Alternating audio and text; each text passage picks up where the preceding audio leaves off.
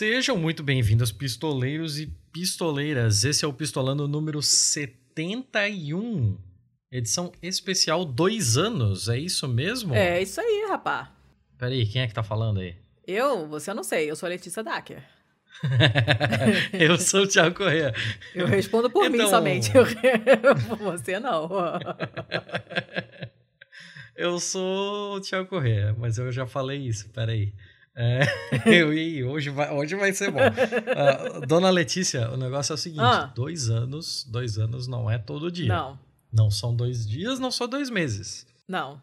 E para celebrar isso aí, uma pauta um pouco mais tranquila, né? A gente vem aí de umas bad trips aí com coronavírus e cacetada de coisas. Estava na hora de pegar um negocinho um pouquinho mais tranquilo para conversar, certo? Certo. Eu não consigo pensar em nada mais tranquilo do que dramaturgia. Ah, de... aí depende, né? Por quê? É porque nem toda dramaturgia é light. Você tá falando daqueles grego fudido é, lá? tem, tem coisas dilacerantes, né? Não é Aquelas tragédias gregas é, fudidas. tem umas paradas que são meio tensas, né? Mas não é disso que nós vamos falar hoje não, né? Então, aí é que tá. Ah, isso, isso é um negócio que eu acho bem engraçado, assim, porque quando a gente fala em dramaturgia e tal, ou a gente fala do pessoal contemporâneo, hum. ou a gente fala dos gregos, né? Parece que tem um lapso temporal ali em que nada de tão, tão relevante foi produzido. Hum. Exceto por um nome, que é o William Shakespeare. E parece que ali naquele meio tempo só ele produziu algo que fosse digno de nota. Hum. E eu acho que é sobre isso que a gente vai falar hoje. É isso aí. o é problema é que nenhum de nós dois é muito versado sobre o assunto, né? Não. Definitivamente não. Por isso que a gente chama gente que entende das coisas, porque a gente não entende nada. Já falamos várias vezes aqui, né? Os nossos convidados são gabaritados para compensar a nossa total falta de gabarito. Senão a coisa não anda. Muito justo. Então, por favor, faça as honras. Então, Bia, se apresenta aí, por favor, para quem por acaso não te conhecer. Olá, pessoal. Queria agradecer primeiro o convite. É um, uma honra, é muito bom estar aqui no Pistolando. Até porque também gostamos muito de pistolar, mais do que necessário ultimamente. Verdade. E também, poxa, fiquei mais feliz agora pelo convite por saber que são, é a comemoração de dois anos. Olha só que responsa. É, eu acabei nem te contando. Olha só. Ó, que surpresa. surpresa. Queria reação espontânea, entendeu? Verdadeira. Eita, nós. Ó a responsa, hein? É, pensando aqui. Bom, eu sou a Beatriz Santos, como vocês já falaram. Eu sou dos podcasts Ponto G e Hora Queer. E além disso, cara, falar de William Shakespeare é um prazer porque além de ser formado em letras, português e inglês, eu sempre gostei muito de teatro, gosto muito de Shakespeare. Sou, tenho mestrado em literatura comparada, então apesar de não trabalhar com teatro elisabetano, ele tem muita influência na minha vida, acho que de todos nós, né? Uhum. Então, falar de literatura, para mim, é uma delícia. Pode me deixar aqui que eu vou ficar falando até amanhã. É assim que a gente gosta, ó. assim que a gente gosta. Bem, além da Bia, nós temos aqui também pro episódio de hoje o Heineken o Heineken provavelmente as pessoas já conhecem, ele já é uma figurinha carimbada lá do Dragões de Garagem, dos nossos amigos do, do Dragões de Garagem. E tem também o trabalho de mesa. Mas eu vou deixar ele se apresentar, né? Por favor, Heineken. Olá, gurizada. Então, eu sou o Heineken. Eu tenho sempre muita dificuldade de definir exatamente o que, é que eu faço, porque nesses últimos 20 anos eu tenho trabalhado na área do entretenimento, desde teatro, atuação, professor, é, pedagogia, palcos, cinema, edição, e eu tenho feito um pouco de tudo nesses últimos 20 anos. E desses últimos 20 anos, dentre eles cinco ou seis, eu acho, eu me dediquei ao podcast de teatro, praticamente o único podcast que existe de teatro no Brasil. Ou ao menos eu sempre falo isso para ver se eu provoco alguém para reclamar e falar que existe outro. Mas eu realmente nunca encontrei um podcast que fosse de teatro, sobre teatro, com pessoas de teatro mesmo e que é o trabalho de mesa, que eu estou há mais ou menos uns cinco anos, eu acho, me dedicando e fazendo. A gente tem poucos episódios, porque, enfim, a gente precisa reunir realmente todo o elenco e, e a gente não tem muito esse lance com a tecnologia, né, de trabalhar muito assim via Skype, então a gente precisa botar todo mundo dentro do palco para gravar mesmo. então acaba diminuindo mais a quantidade de produção. E agora, ultimamente, eu tenho trabalhado muito na área do cinema. Eu estou aqui morando no Canadá, já tem uns quatro anos estudando e trabalhando no cinema, é, com direção, escrita, câmera e edição de filme, que é o que eu estou me especializando mais nesses últimos tempos. E também agora eu tenho um podcast também chamado é, Segundo Corte, que é um podcast sobre edição de cinema mesmo. Então essa é uma, uma breve apresentação. Que maneiro, bem específico, né? É, é, é. É, eu tenho, eu tenho uma coisa que eu, que eu sempre reclamo muito, porque tem muito podcast sobre cinema no Brasil, né? Se você procurar, você vai achar um monte de podcast sobre cinema. Uhum. Só que a maioria deles quase nunca tem uh, pessoas do cinema dentro, né? Geralmente são publicitários, são, são pessoas da, do jornalismo que gostam de cinema e gostam de Uhum. falar sobre cinema, né? Mas nu- nunca tem gente da área do cinema mesmo, né? Então eu criei um que fosse assim, vinculado ao cinema, que é o Segundo Corte, segundocorte.com, que é um podcast que fica dentro do Sala de Edição, que também, por sua vez, é um podcast sobre edição do audiovisual brasileiro. Uhum. E aí a gente tem um, um elenco assim de editores de cinema, né, produtores, diretores, escritores, pessoas que pagam as contas todos os dias com o- a obra cinematográfica mesmo, debatendo e conversando coisas específicas da edição, né? Chama Segundo Corte. Ah, que Show. legal. Bem específico, muito maneiro. E realmente, eu sempre ouço no, no trabalho de mesa vocês fazendo essa pro- provocação assim de ah, o único podcast de teatro.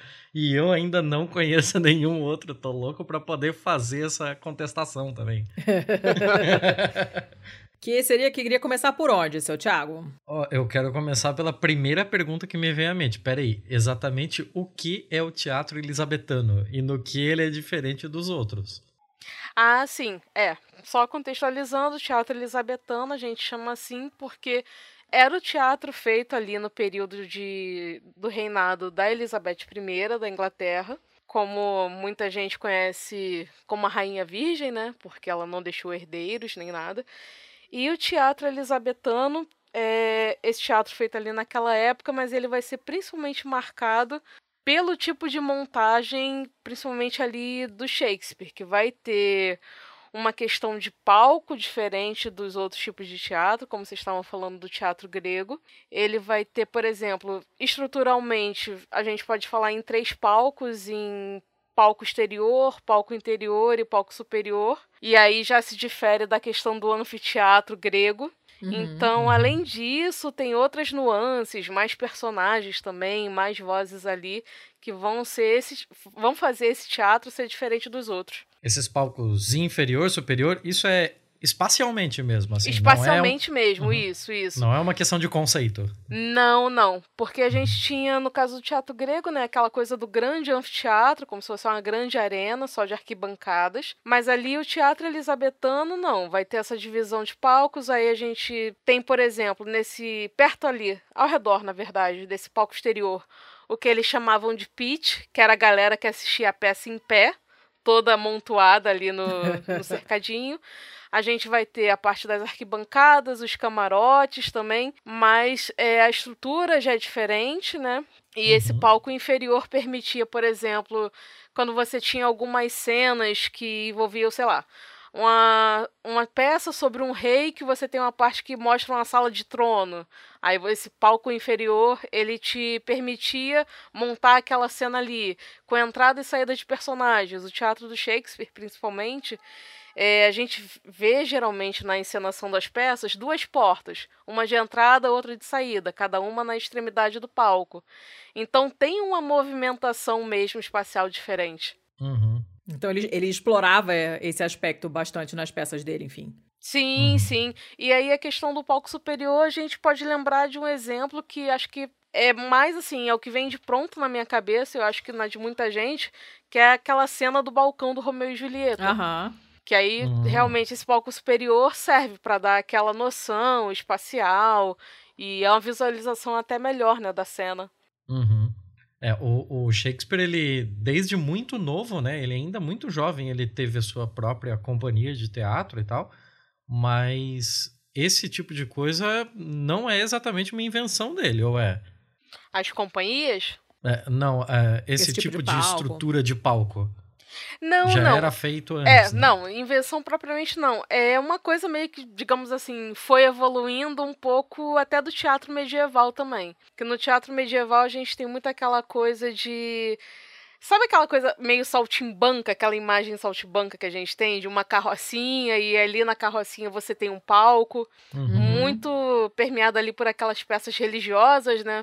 Então você vai evoluindo disso para essas carruagens é, sendo recepcionadas por hospedarias e ali no, no pátio das hospedarias você vai começando a modificar essa linguagem, vai agregando mais espaços até chegar no que, no que a gente fala do, do teatro elisabetano mesmo. Esse, essa ocupação dos espaços, né? Porque também, principalmente ali na Inglaterra, houve essa mudança de você sair dessas pequenas carroças e as hospedarias começarem a se modificar até a gente começar a ter edifícios feitos exatamente só para o teatro. Ah, Que tá. é uma coisa que vai aparecer muito nesse período também. A compra de terrenos e de locais para construção e edificação de teatros. Para o divertimento mesmo do povo.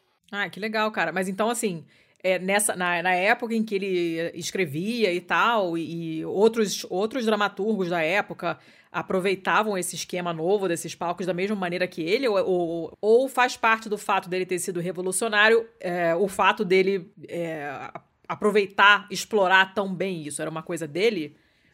Ou outros faziam também?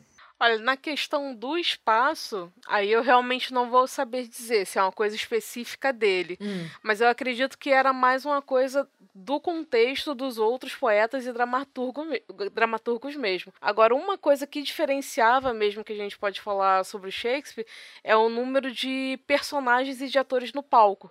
Que muitas outras peças tinham por volta de uns 10, 11, ato- 11 atores no palco. As peças dele, é, às vezes, tinham 12, até 38 pessoas atuando. Caramba! Então é. Então acho que a gente, no caso dele, eu posso falar mais assim da questão do número de pessoas atuando mesmo. Agora, do espaço eu não me recordo, aí eu não vou arriscar falar aqui, aí falar besteira. Não, tranquilo, era, era curiosidade mesmo, Sim, porque sim. é, Ele, ele é considerado, né, tem um- um- uma importância muito grande na, na dramaturgia, na literatura, e não só pelo, pelo conteúdo, mas imagino que por outras coisas também, talvez, né? Então imaginei que de repente fosse uma coisa desse tipo também. É, e, uma coisa muito interessante que eu sempre conversei com os alunos e sempre falo que tem muito a ver com a escrita do Shakespeare em relação à estrutura física, porque em geral as pessoas sempre pensam no produto artístico como, como público, né? Você pensa no produto artístico pronto, naquilo que tá- já está no ato espetacular, ou no momento que você já está lendo, ou no filme que você está vendo. Essa é uma perspectiva menor, fechada, digamos assim, porque tu pega a obra para fruir ela, né? Você não consegue entender o contexto em que ela está sendo elaborada. E uma coisa muito curiosa que quando você começa a estudar mesmo, na, na faculdade de cênicas mesmo, ou então quando você começa a pegar os textos do Shakespeare e começa a dar uma aprofundada, tu começa a perceber que uma coisa que é muito esquisita e engraçada na escrita dele é que ele escreve os cenários. E como assim? Você tem uma cena que o personagem não precisa verbalizar o cenário para a cena em si dramática andar. Então ele fica um tempão verbalizando o cenário. Ah, essa linda bancada dourada, Ah. com pérolas prateadas, com ferros retorcidos, recebendo a prata da lua, que recebe um pedaço da sua mão posicionada e tal. Ele fica verbalizando o cenário para você. Que na real, na real, se você fosse fazer um filme disso, você em geral tira essas, essas falas e coloca isso em imagem, né? Sim, você é vai o precisar show o don't tell, ator né?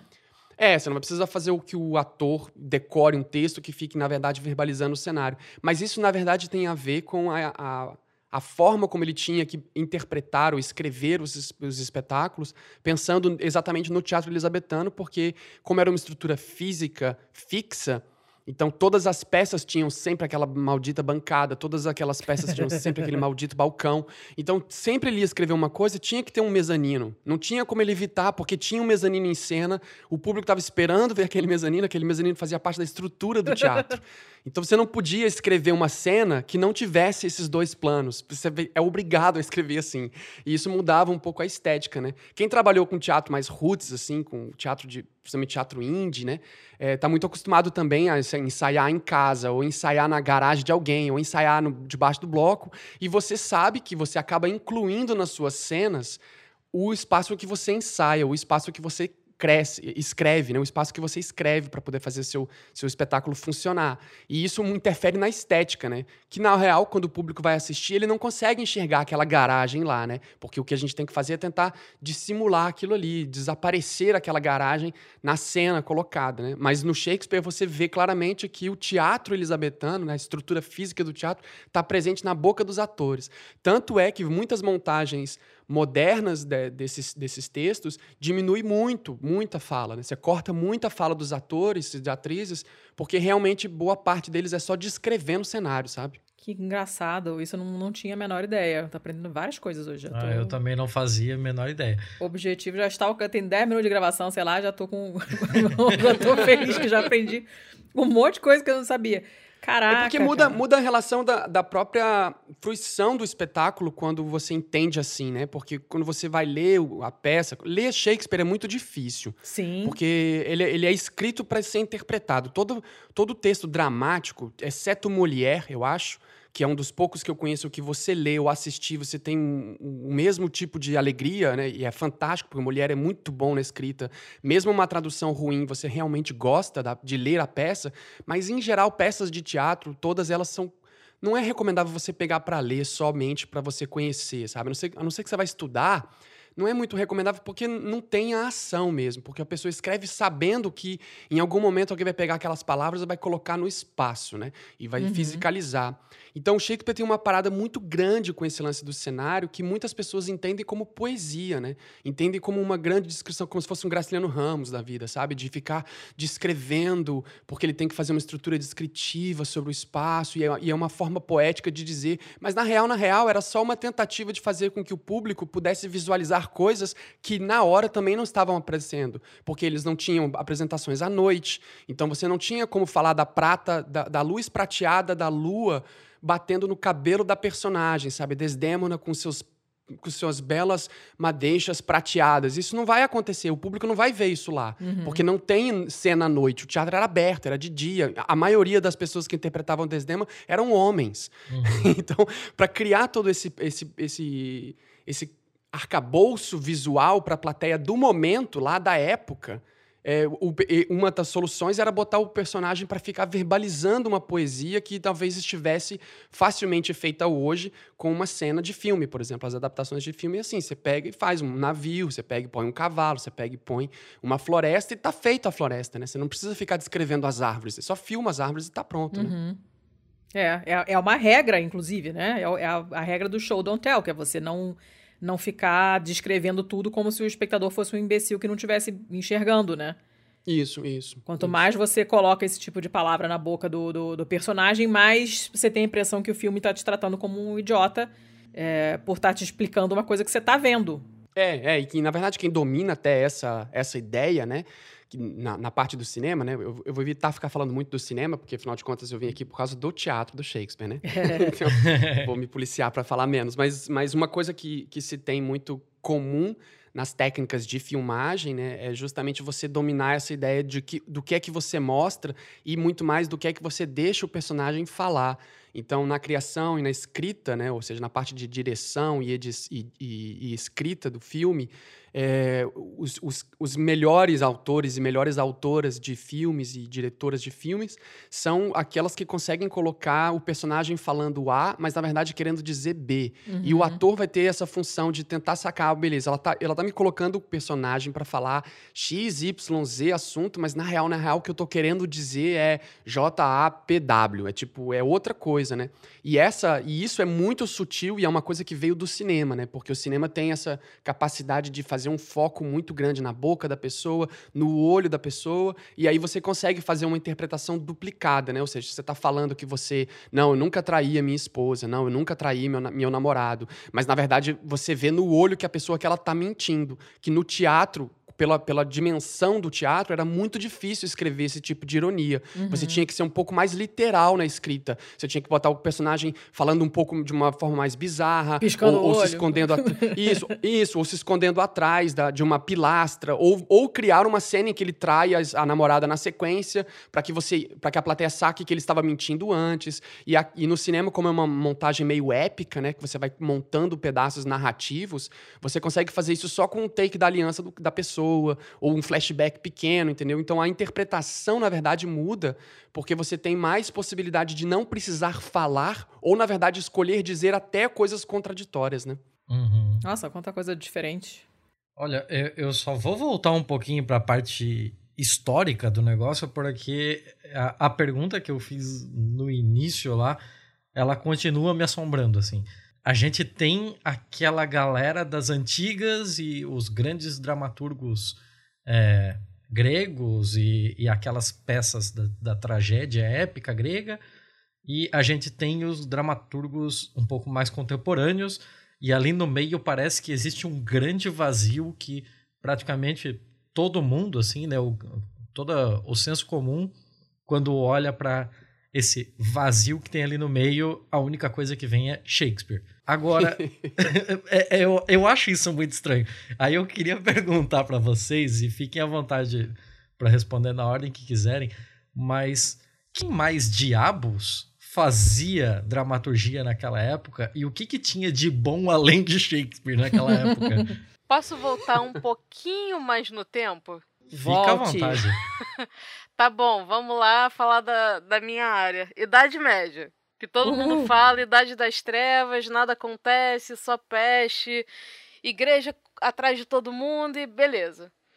Então, é, final ali da Idade Média, já indo para a Idade Moderna e indo para outro espaço também, vamos para Portugal. Bom, então, em Portugal a gente vai ter Gil Vicente, é um dramaturgo, tem peças conhecidas como Alto da Barca do Inferno, é também muito importante, mas é, não sei se talvez pela nossa tradição muito ocidental e focada mais na Europa, mas ali Inglaterra, França e Itália, a gente tem mais notícias mesmo de Shakespeare, mas realmente muita coisa acontecia um pouco antes. Então, na Idade Média, que se pensa que não tem produção nenhuma, a gente vai ter peças de teatro, a gente vai ter é, outras é, representações, como por exemplo, que a gente vai dizer.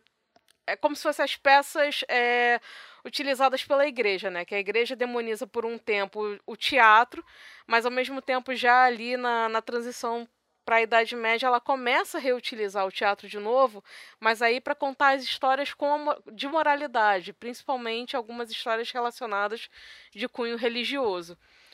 Então, assim, a gente tem produções importantes, mas por que Shakespeare ganhou toda essa imponência? Talvez pela, pela grande revolução que ele faz, né?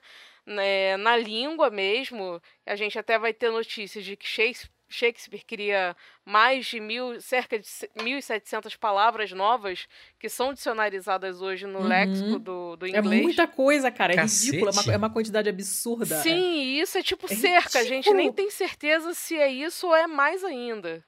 Tá, mas espera. É... Eu, eu, tô, eu tô com alguma É muito louco isso. Eu amo esse assunto. Ele inventou 1.700 palavras que não existiam no inglês. Então, Aí é que tá. essas pessoas que assistiam a caralha da peça dele não sabiam o que significavam essas palavras. Como é que você consegue fazer um, um negócio ficar inteligível? Gente. Não, então, aí é que tá. Inventou, mas é, até no sentido que tem um tradutor, o Caetano Galindo, que é um dos grandes tradutores de, de Joyce, inclusive, que tem um texto dele onde ele fala o seguinte: não é que as palavras eram totalmente desconhecidas, não é que o Shakespeare criou uma palavra do zero.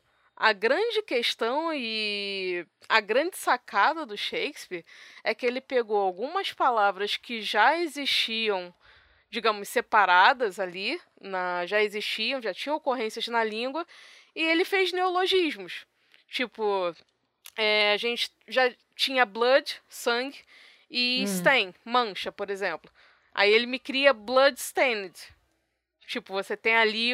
Não é uma uhum. coisa sangrenta, é uma coisa que tem uma mácula de sangue. Então ele vai brincando com a estrutura do próprio inglês, que na real estava se consolidando ali. Porque uhum. também tem isso. Quando a gente fala de Shakespeare, eu acho que é importante a gente citar que não existe Shakespeare sem Geoffrey Chaucer uhum. que foi quem veio antes dele, quem escreveu os contos da Cantuária ali na Idade Média, e que foi a pessoa, digamos, que ajudou a estabelecer o que vai ser depois o inglês moderno. Ele trabalhou, escreveu os contos da Cantuária em inglês médio. E aí, a partir dali, o francês também foi perdendo um pouco a sua força, porque desde a invasão normanda era a língua da corte. A partir então ali de, de Chaucer, isso vai começar a mudar. Então a gente vai ter latim continua sendo a língua da igreja por, por conta de, de todo o poder da igreja e tudo. Mas aí o inglês começa a tomar mais força. Então o Shakespeare ele vai pegando palavras que já existiam naquele léxico e não sei se a gente pode dizer exatamente isso, mas ele vai fazendo um pouco como Guimarães Rosa. Ele usa uhum. o que já uhum. existe, vai criando neologismos que não é que ele está criando do zero, mas ele se faz entender. Você pega o contexto daquilo ali e você entende no contexto da peça e da própria encenação o que, que ele está querendo dizer. Uhum. Uhum. E até o uso, de repente, o uso diferente de uma determinada palavra acaba entrando pro, pro, pro uso corrente depois por causa dele, né? Não, não, não necessariamente inventar uma palavra, mas usar essa palavra com outro significado. Sim, sim. Eu acho que é um pouco muito como, como a gente faz de até ressignificar palavras comuns do nosso dia a dia, uhum. que a gente, vamos dizer, isso já é velho, mas sei lá, sinistro. A gente uhum. tem sinistro como sinistro de carro, sinistro de alguma coisa muito legal ou de alguma uhum. coisa muito assustadora. Uhum. Então é um pouco disso. Você já tem uma estrutura e a grande sacada dele é ele saber jogar com essa estrutura, ele saber brincar com isso. E aí utilizar substantivo e usar como verbo e adjetivo e utilizar de outra forma também, é brincar mesmo com a língua. E é uma é coisa que, que para qual o inglês se presta muito bem, né? A estrutura Sim. da língua inglesa, para quem não é muito versado, não conhece muito, é muito fácil você transformar em inglês uma palavra, um, pegar um, uma, sei lá, Google e transformar em verbo googlar, porque você não precisa modificar a palavra praticamente para transformar ela numa outra classe, né? Então é muito fácil você jogar dessa maneira. É fácil no não, não, não no sentido de qualquer um é capaz, porque você tem que ter criatividade. Mas pra gente é muito mais complicado. Você quando, você, quando a gente fala googlar, você já perdeu o ou do final, né? Que é Google, não é Google, né? E aí, na hora que você transforma no verbo em português, você já perdeu um pedaço da pronúncia. Você tem que adaptar mais as palavras. E no inglês, não. Então, você precisa de criatividade, mas a parte prática, digamos assim, acaba sendo mais fácil. Eu, uma coisa que eu coloquei na pauta aqui é, não é só a questão das palavras, mas de expressões. Uhum. E é uma Deixa eu achar aqui o número certinho. É uma compilação, é um site da BBC América com 45 expressões cotidianas que todo mundo usa em inglês, que foi ele que inventou. É, e aí eu tô lembrando do daquele programa do, do Jô Soares, do quadro do programa do Jô Soares, né? Quem é jovem não vai saber do que eu tô falando, mas quem é velho sabe. Quando ele fala aquele negócio do espírito da coisa. Você lembra quando apareceu isso, Bia? Que era uma expressão que não existia. E eu, pelo menos, não me lembro. A primeira vez que eu ouvi aquilo, e minha mãe também fala a mesma coisa, a primeira vez que ela ouviu foi uma coisa num quadro do Jô Soares, que uhum. tinha um personagem que falava: você não pegou o espírito da coisa.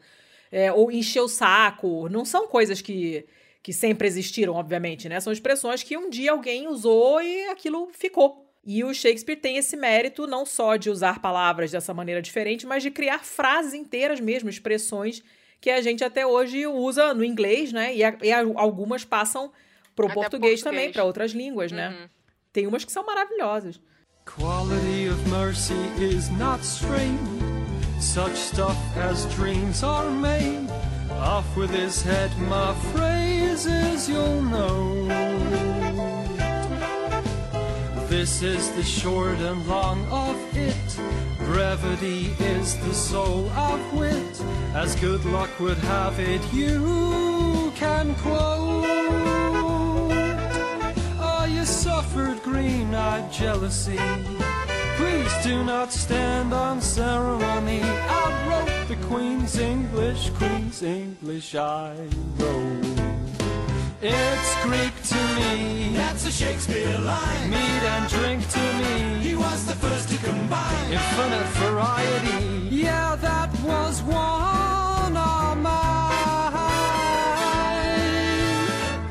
call me flaky, I'm William Shaky, not lazy with the phrasey Shakespeare.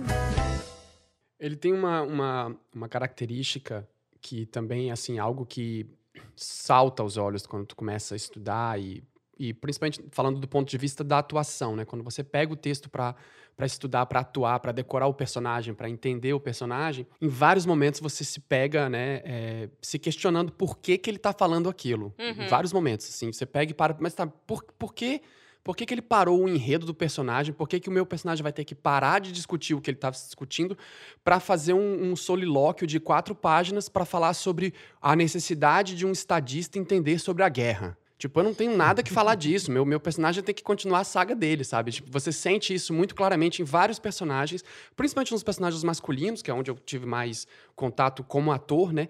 É, é, você, você tem essa, esse momento em que, por exemplo, Hamlet para para a saga de se vingar do tio e aí ele faz um solilóquio, né? um monólogo enorme em que fica falando sobre o que é a guerra, qual o significado da guerra para um Estado, como um Estado ganha a guerra, por que, que um grande estadista precisa ou não precisa da guerra.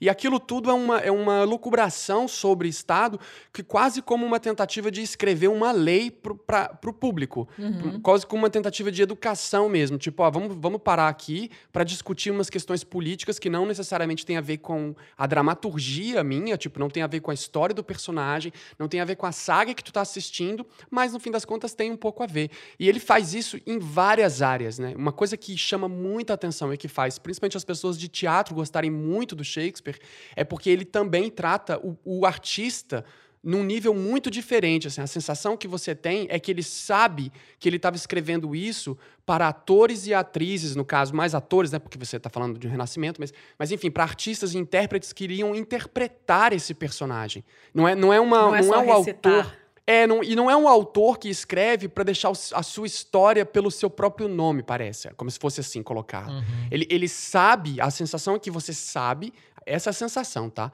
Você lê, você sabe que a pessoa que escreveu aquilo estava escrevendo para você interpretar aquilo. Ele sabia que aquele momento você ia interpretar. E tem várias passagens do, do Hamlet mesmo. Tem uma passagem em que o personagem Hamlet para o enredo todo, ele para o enredo para falar sobre interpretação sobre como é que deveria ser uma boa atuação, uhum. o que é uma boa atuação. E, e, ele para um enredo, assim, tipo, o, o, personagem para e faz um solilóquio enorme. ele vai para fora. É muito meta. É, total, total. Inclusive, porque ele escreve uma peça de teatro, né? Tipo, esse, esse é um enredo. Ele escreve uma peça de teatro para tentar descobrir se o, se o rei realmente matou ou não matou o, tio, o, o pai dele, né? O tio. Né, o tio, eh, que é o rei agora, matou ou não matou o pai, né, o antigo rei. E ele então quer, ele tem essa brilhante ideia.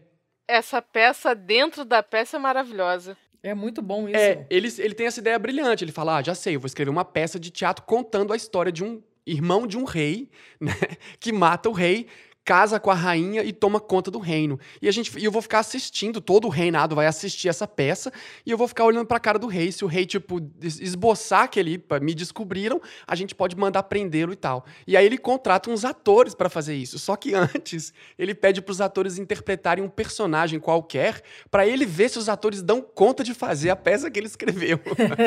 Caraca! Tipo, é muito loucura, faz maldição. E aí o ator faz um personagem, Écuba, se eu não me engano, que é uma personagem da grega, né? Uhum. E aí o ator faz a cena da Écuba inteira, aí tem todo o texto da Écuba inteira do ator atuando. Então, quem contratar uma, quem for fazer uma peça de teatro de, do, do, do, Shakespeare, quem for montar Hamlet, vai ter que ter um ator que vai interpretar um ator que vai fazer uma personagem lá atrás, sabe? Tipo, isso é muito louco.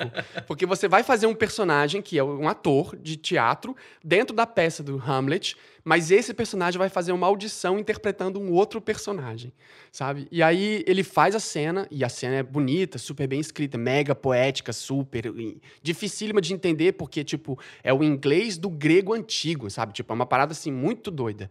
E aí, eh, depois ele termina e o Hamlet vai pro canto, e aí ele analisa o que o cara fez pra gente, né? Tipo, ele fica sozinho, faz esses outros solilóquios, e ele fala isso, assim, tipo, como é possível essa pessoa que não é esse cara, tipo, como é possível um homem que não é essa mulher, que é Écuba, e ele interverte lágrimas, tipo, a gente vê ele chorando. Ele falando, isso é o personagem falando que viu a cena, sabe? Nossa. Ele tá chorando, ele, ele sofre, ele sofre desse personagem, e ele nem é esse personagem, como é possível? E eu, que sou humano de verdade, tô aqui sofrendo a morte do meu pai, não consigo expressar as, os meus sentimentos. Como é possível o ator fazer isso? Porque só o ator. Aí ele começa, a dis, ele começa a dissecar o que é uma interpretação que, na real, na real, se você for parar para pensar, ele conversa sobre uma interpretação realista de teatro que só vai nascer em 1890 e tantos. Entende? Que só vai aparecer real lá com, com Diderot, que vai falar sobre as lágrimas do comediante, descem do cérebro e as do homem comum sobem do coração, né? Que é uma refer referência de que você interpreta cenas, mas que na verdade você tem um controle racional, digamos assim, sobre o seu personagem. Você não é envolto de emoção quando você está fazendo uma cena emocional, que na real isso não existe, senão você não consegue fazer, né?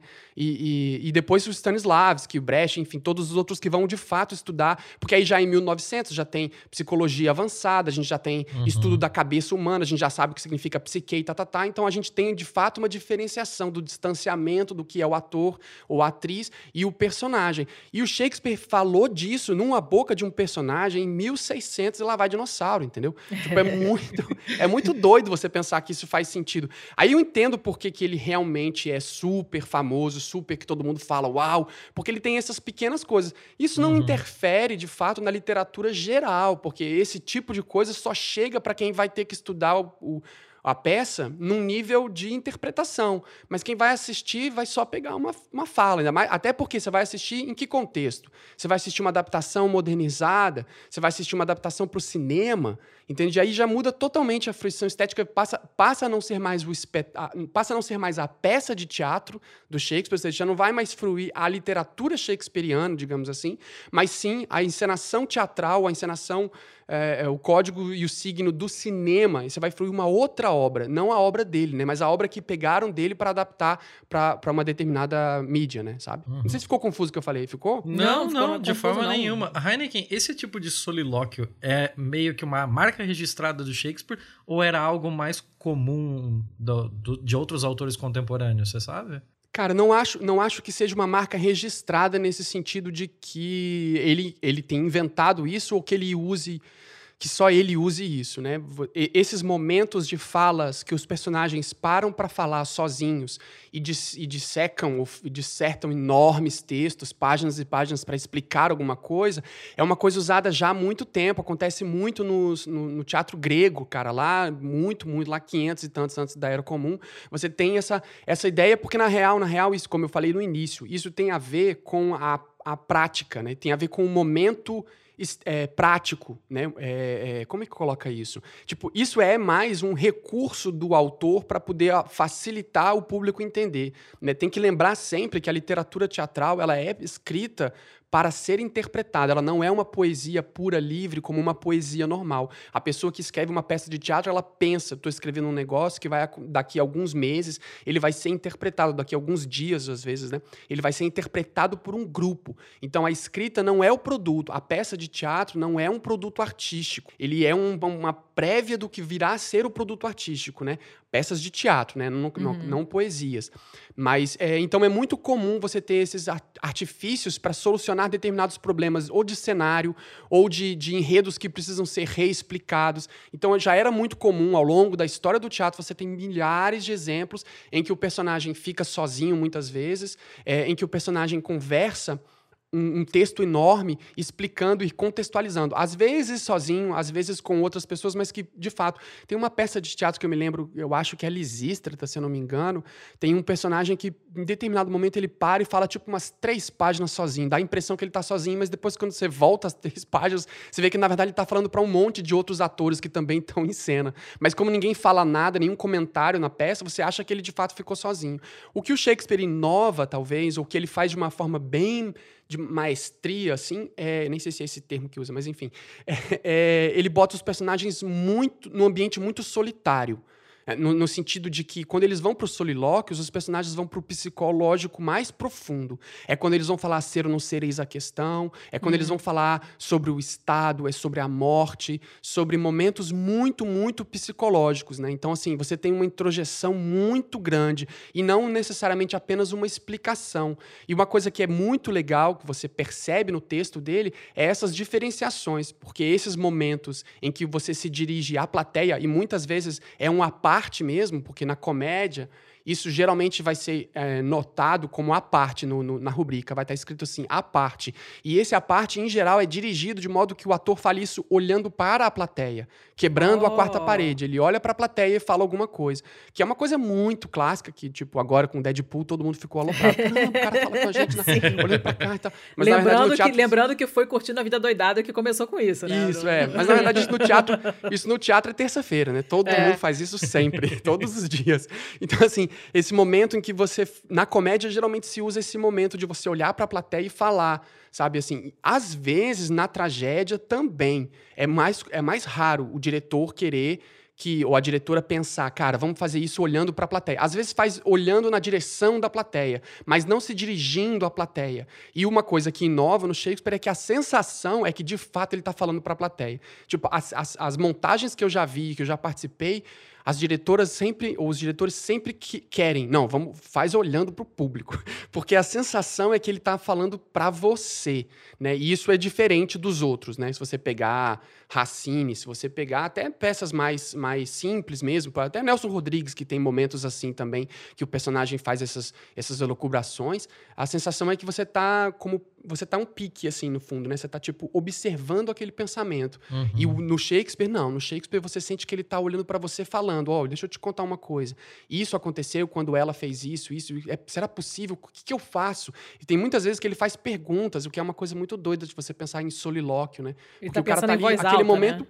É, aquele momento é para é, é pra me explicar, não para me deixar em dúvida né, como plateia. Eu quero, eu quero entender o que está passando pela cabeça das pessoas naquele momento. É para isso que serve esse momento. É para me explicar uma falta de cenário, é para me explicar uma movimentação que vai acontecer fora, porque na tragédia, principalmente a tragédia clássica, você tem uma estrutura muito fixa de escrita. Então, evita-se muito ao longo do tempo, isso assim, tipo de, 19, de 1600, 1700 para trás, exceto ali quando pega Goethe, eu acho. Eu não sou um literário, gente, então eu sou bem assim, sou ator.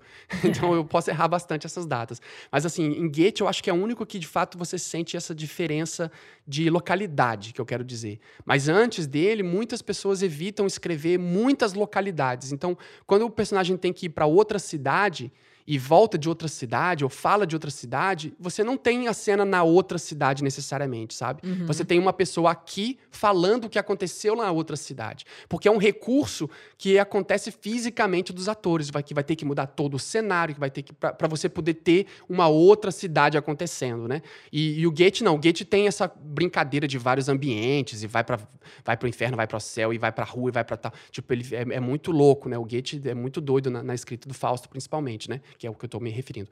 Mas e, e, e, e, o que o Shakespeare faz é que esses momentos clássicos que são de explicação, ele põe muita lança de dúvida. São os momentos que os personagens levantam questões, levantam perguntas. E isso faz esse momento ficar muito rico, porque ele não explica, ele confunde você. São os momentos que você pensa por que que... É exatamente como eu, como eu coloquei no, no início dessa minha gigantesca fala. é, é o momento em que você pensa por que, que o personagem está falando aquilo. Porque não faz sentido nenhum com o resto do enredo. Ele está só questionando. O personagem passa a ser uma imensa dúvida nesses momentos. E isso é diferente do resto, entende? Uhum. É, só complementando, é, eu acho que isso que também faz a encenação da peça, como era no original, muito mais rica até do que realmente o texto e a leitura do texto, porque se a gente pensar, eram peças que duravam de duas a três horas direto, então é muito mais rico e interessante você ver isso encenado do que você sentar e parar para ler. Isso eu digo até pensando em hoje. A, assim. Acho que até mais, acho que até mais, né? Assim, uhum. a, a, a por exemplo, o Hamlet é uma obra que, se você for usar na íntegra, do primeiro palavra do texto até a última, ela dá mais ou menos umas quatro horas e meia Isso, de, é. de, pois é. de peça, sabe? Assim, então, é comum as peças terem, tipo, quatro horas, três horas. Sabe? É Exatamente. É Aí, realmente, é muito mais rico a gente ver uma encenação e acho que é, é até por isso que a gente tem tantas rubricas, né, para poder cobrir tudo isso, do que pegar hoje, por exemplo, e simplesmente ler a peça. E acho que até por isso muita gente desiste também, porque para muitos isso se torna chato. Um solilóquio ah, era, desses, é, assim. Era isso que, eu, isso que eu ia te perguntar, inclusive, porque é, eu, todo mundo conhece, né? E a gente vai, vai chegar já já, a gente vai enfatizar mais isso. Todo mundo conhece, mas nunca ninguém leu. Uhum. É aquela coisa, né? Todo mundo sabe quem é, mas nunca ninguém leu o livro. Porque não é só uma questão de linguagem difícil e referências que a gente perdeu e neologismos e coisas novas, mas é o fato de que é, é, esses solilóquios muito longos e, e, e, diálogos e metas e essas coisas complicadas acabam tornando a leitura realmente mais complexa, né? Sim, sim. É aquela coisa de você sentar e você parar com você mesmo e refletir sobre aquilo. Assim, eu li algumas peças e eu adorava porque, né, a gente é louco, a gente gosta e vai embora. Mas, assim, geralmente a gente vê que isso não só para o leitor comum, não, viu, gente? Até para quem estuda mesmo na faculdade de letras, por exemplo, fazendo inglês, muita gente não conseguia chegar ao final porque achava muito cansativo mesmo. E até achava assim, desnecessário, ou então, ah, para que, que isso está aqui? Mas é como o Heineken falou: para encenação faz todo sentido ter aquelas descrições todas e os atores pensarem e reproduzir esses sol solilóquios. É muito mais rico assim a experiência. Eu nunca tive oportunidade de ver uma encenação até mesmo moderna, por exemplo, no, na reconstrução do Globe, em, na Inglaterra mesmo. Mas eu cheguei a ver uma, é, uma dessas montagens, né, pela TV, e é impressionante, assim, a interpretação, você vê mesmo a diferença que faz, sabe? É muito mais rico, você vê o gestual, você vê você vê que aquele texto é totalmente importante. Não dá para tirar alguma coisa dali na hora da representação. Claro que representações modernas, você adapta uma coisa ou outra, você tem realmente o recurso do show don't tell. Mas quando uhum. você pensa que isso foi escrito, né, no século XVI e com aquele cenário fixo, você realmente uhum. tinha que colocar ali pra galera exercitar o fazer artístico e, e se engajar mesmo naquele cenário é, é outra parada, é extremamente necessário. Tudo bem. Tem essa coisa que, que também é. É, o, é o, o Shakespeare acaba sendo também uma. Como é que é essa palavra? Eu sempre me confundo com essa palavra de, de dar autoria. Hum. É, legitimação. É isso o Shakespeare acaba sendo uma grande legitimação da, dos artistas, né? Sim. Ele, ele vira uma espécie de graduação do artista. Uhum, principalmente sim, sim. se você está falando em termos de atuação. Um ator, principalmente homem, ele, ele pode ser considerado ator profissional se ele já interpretou Hamlet, por exemplo. É como uma graduação mesmo. Você está no, tem no seu currículo que você atuou nessa peça, ninguém vai duvidar que você faz isso, sabe? Porque é uma coisa assim, ok, se você passou por esse lugar, é, é uma legitimação mesmo. É como, é como uma, uma pessoa ter uma obra de arte exposta numa galeria famosa. Ou uhum. como um uhum. cientista ter um artigo publicado na Nature. Sim, sabe? Sim. Tipo, é um momento em que você fala, ok, você atingiu um determinado ponto que não é qualquer pessoa que chega, que na verdade representa um monte de coisa que a gente sabe que significa socialmente isso tudo, lá, lá, lá, mas de fato significa uma legitimação do processo. E ele tá meio pro, nesse aspecto por uma questão técnica e não, não necessariamente por uma questão é, elitista, digamos assim. É um pouco, é claro, porque se a gente está fala, tá falando com um público brasileiro que fala português, que não tem o inglês como língua nativa, você já tem uma barreira gigantesca antes de começar qualquer coisa sobre Shakespeare, você já tem a barreira da língua, uhum. né? Mas se você está falando de uma pessoa, por exemplo, da Inglaterra, ou sei lá, do Canadá aqui, a ler Shakespeare, principalmente aqui no Canadá, que é, que é uma, aqui onde eu moro, que era British Columbia, tipo, a Inglaterra é, uma, é, uma, é um grande fantasma que vive aqui, né? Todo mundo fala da rainha e tal. Então, então Shakespeare é uma figura que as, as crianças leem na escola desde criança, assim, sabe? Como, sei lá, como a gente ouve falar do, do da Mônica e o, e, a, e o, Cascão na escola brasileira, que sempre se escuta disso, o Shakespeare é um personagem que está sempre eh, sendo falado. Então, é, é meio que natural você esperar essa legitimação desse personagem. E tem uma coisa que é do lance da tradução, que é o que eu quero, quero chamar a atenção, uma coisa muito curiosa que acontece também, que eu acho que é, é isso que eu poderia contribuir aqui, né? Porque eu, enfim, não Manda sou, ver. não sou, não sou estudante profundo do Shakespeare nem nada. né? Eu sou só um ator que realmente trabalhou bastante sendo ator do, do Shakespeare, né? Do- dos espetáculos que a gente escreveu e falou sobre Shakespeare. Tem uma parte, se eu não me engano, eu acho que é do Hamlet também. Eu vou sempre citar o Hamlet, né? Porque eu acho que foi a última que eu li ultimamente. E eu gosto muito, é o, é o meu texto dele favorito, assim, né? E eu já fiz várias coisas com essa, com essa peça.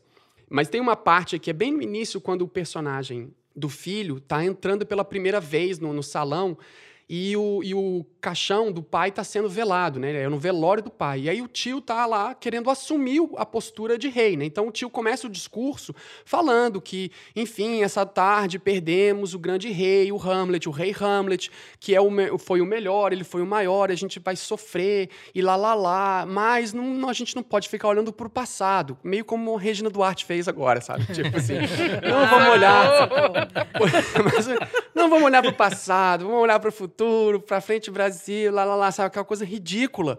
E é ridículo, a- o discurso do cara é ridículo, só que você não sabe, porque você tá lendo ainda, e, e, na verdade parece um estadista falando só, sabe? Assim, tipo. E aí ele fala: então eu tomo a rainha como esposa e agora assumo a postura de rei. E aí o Hamlet aparece, o filho, né, aparece. E aí a, a narrativa do rei é que, tipo assim, ah, meu sobrinho filho, né? ah, meu sobrinho filho, por que, que você tá tão vestido de preto assim, né? Todo, todo, todo cheio de preto, assim, vai ser ruim você ficar é, é, fúnebre, assim, o que que acontece? E aí na tradução, o cara, o Hamlet fala, é porque eu quero me afastar do sol, eu quero ficar longe do sol, eu tô nesse, nesse momento escuro, que na verdade diz respeito à ideia de o cara tá velando o pai, né? Tipo, eu tô triste por causa do meu pai. Só que no inglês, na real, o cara fala, ah, my cousin's son. O, o que que acontece com você, my cousin's son? E o Hamlet fala, porque eu quero me afastar do son. Aham, aham. Uhum. Né? Na lata, ele fala um trocadilho de tipo assim, porque eu não quero ser seu filho, Uhum. sabe? Tipo assim, eu sei que tem alguma coisa errada acontecendo aqui. E não, você não é o meu pai, não me chama de son, sabe? Você, você me chama de cousin só. Né? Então, é uma, é uma piada, é uma crítica, e assim, e faz, e, e a minha impressão que dá nesse momento, e quando as encenações que eu já fiz, eu botava o público que está ouvindo isso, ou seja, o, o resto do reinado que está ali velando, todo mundo no momento de burburinho, sabe? Tipo. Porque, na real, o, o, o, o, o filho, o, o príncipe, acabou de dar uma moral, sabe? Tipo, mandou calar a boca do rei novo, sabe? Na lata. E, não, e, e, assim, não dá pra dizer porque é um trocadilho. Ele tá falando do Sun, Uhum. que escreve diferente, mas soa Sim, a igual. pronúncia é a mesma. Isso. E aí o, o, o, o Cláudio, que é o rei atual, então, tem que dar uma volta, né? Falar, ah, mas você também tem que saber que é, o pai do seu pai perdeu um pai, o pai dele perdeu um pai, o pai do pai perdeu um pai, e todas as pessoas são assim. A vida, ela anda pra frente. E ficar se pegando ao passado mostra pouca inteligência, pouco raciocínio e não é o espírito de um novo estadista. E joga na cara dele, sabe? Tipo, aí ele não foi nada como a Regina, porque o Cláudio é muito, né, como a Regina Duarte, porque o Cláudio é muito articulado, a Regina não. E ele chega nesse momento de dar uma moral no cara, sabe? Então o que acontece? Tudo isso é muito sutil pro inglês, porque se você lê isso em inglês, você pega essas piadas. E o texto tem quatro horas de, dessas coisas. São quatro horas lotadas dessas coisas lotadas dessas Nossa, coisas. deve dar uma é exaustão ra- de assistir uma coisa dessas que eu não consigo nem imaginar. É, não, e, e cansa, e cansa atuar um negócio desse, É, porque é muito trabalho. cada pedaço significa uma outra coisa que vai significar uma terceira coisa. Então, assim, é realmente muito complexo. Então, eu entendo que as pessoas hoje falem, não, Hamlet ou Shakespeare é o que há de fantástico e tal. Porque você não tem esse detalhamento de, de tratamento para o ator representar, ou seja, possibilidades que o ator pode representar coladas no texto, atreladas ao DNA da escrita em outros autores tão facilmente. Assim, você tem isso muito forte no Molière. O Molière é, é excelente autor e é famoso justamente porque os atores e atrizes conseguem fazer um excelente trabalho só traba trabalhando o texto. E muito, muito também acontece, eu acho, e é muito injus- injustamente colocado, é o Nelson Rodrigues, porque o Nelson Rodrigues acabou virando muito mais obra televisiva e audiovisual, mas o teatro de Nelson Rodrigues é uma coisa absurdamente legal de, de, de atuar, sabe? Porque ele escreve justamente sabendo que tem pessoas que vão pegar aquilo e vão interpretar.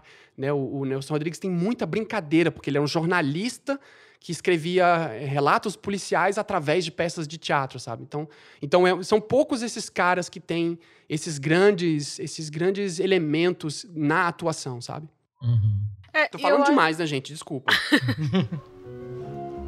When I think about Denmark and the way things used to be, with my mum and my dad, I thought that we had the perfect family. We've all got our backs to the wall. I thought about ending it all. My father said, son, walk tall. But tonight I feel so small. There are doubts in my mind. The question is to be or not to be. To face the slings and arrows bearing down on me. To take arms against a troubled sea. The question is to be or not to be. The question is to be or not to be. Question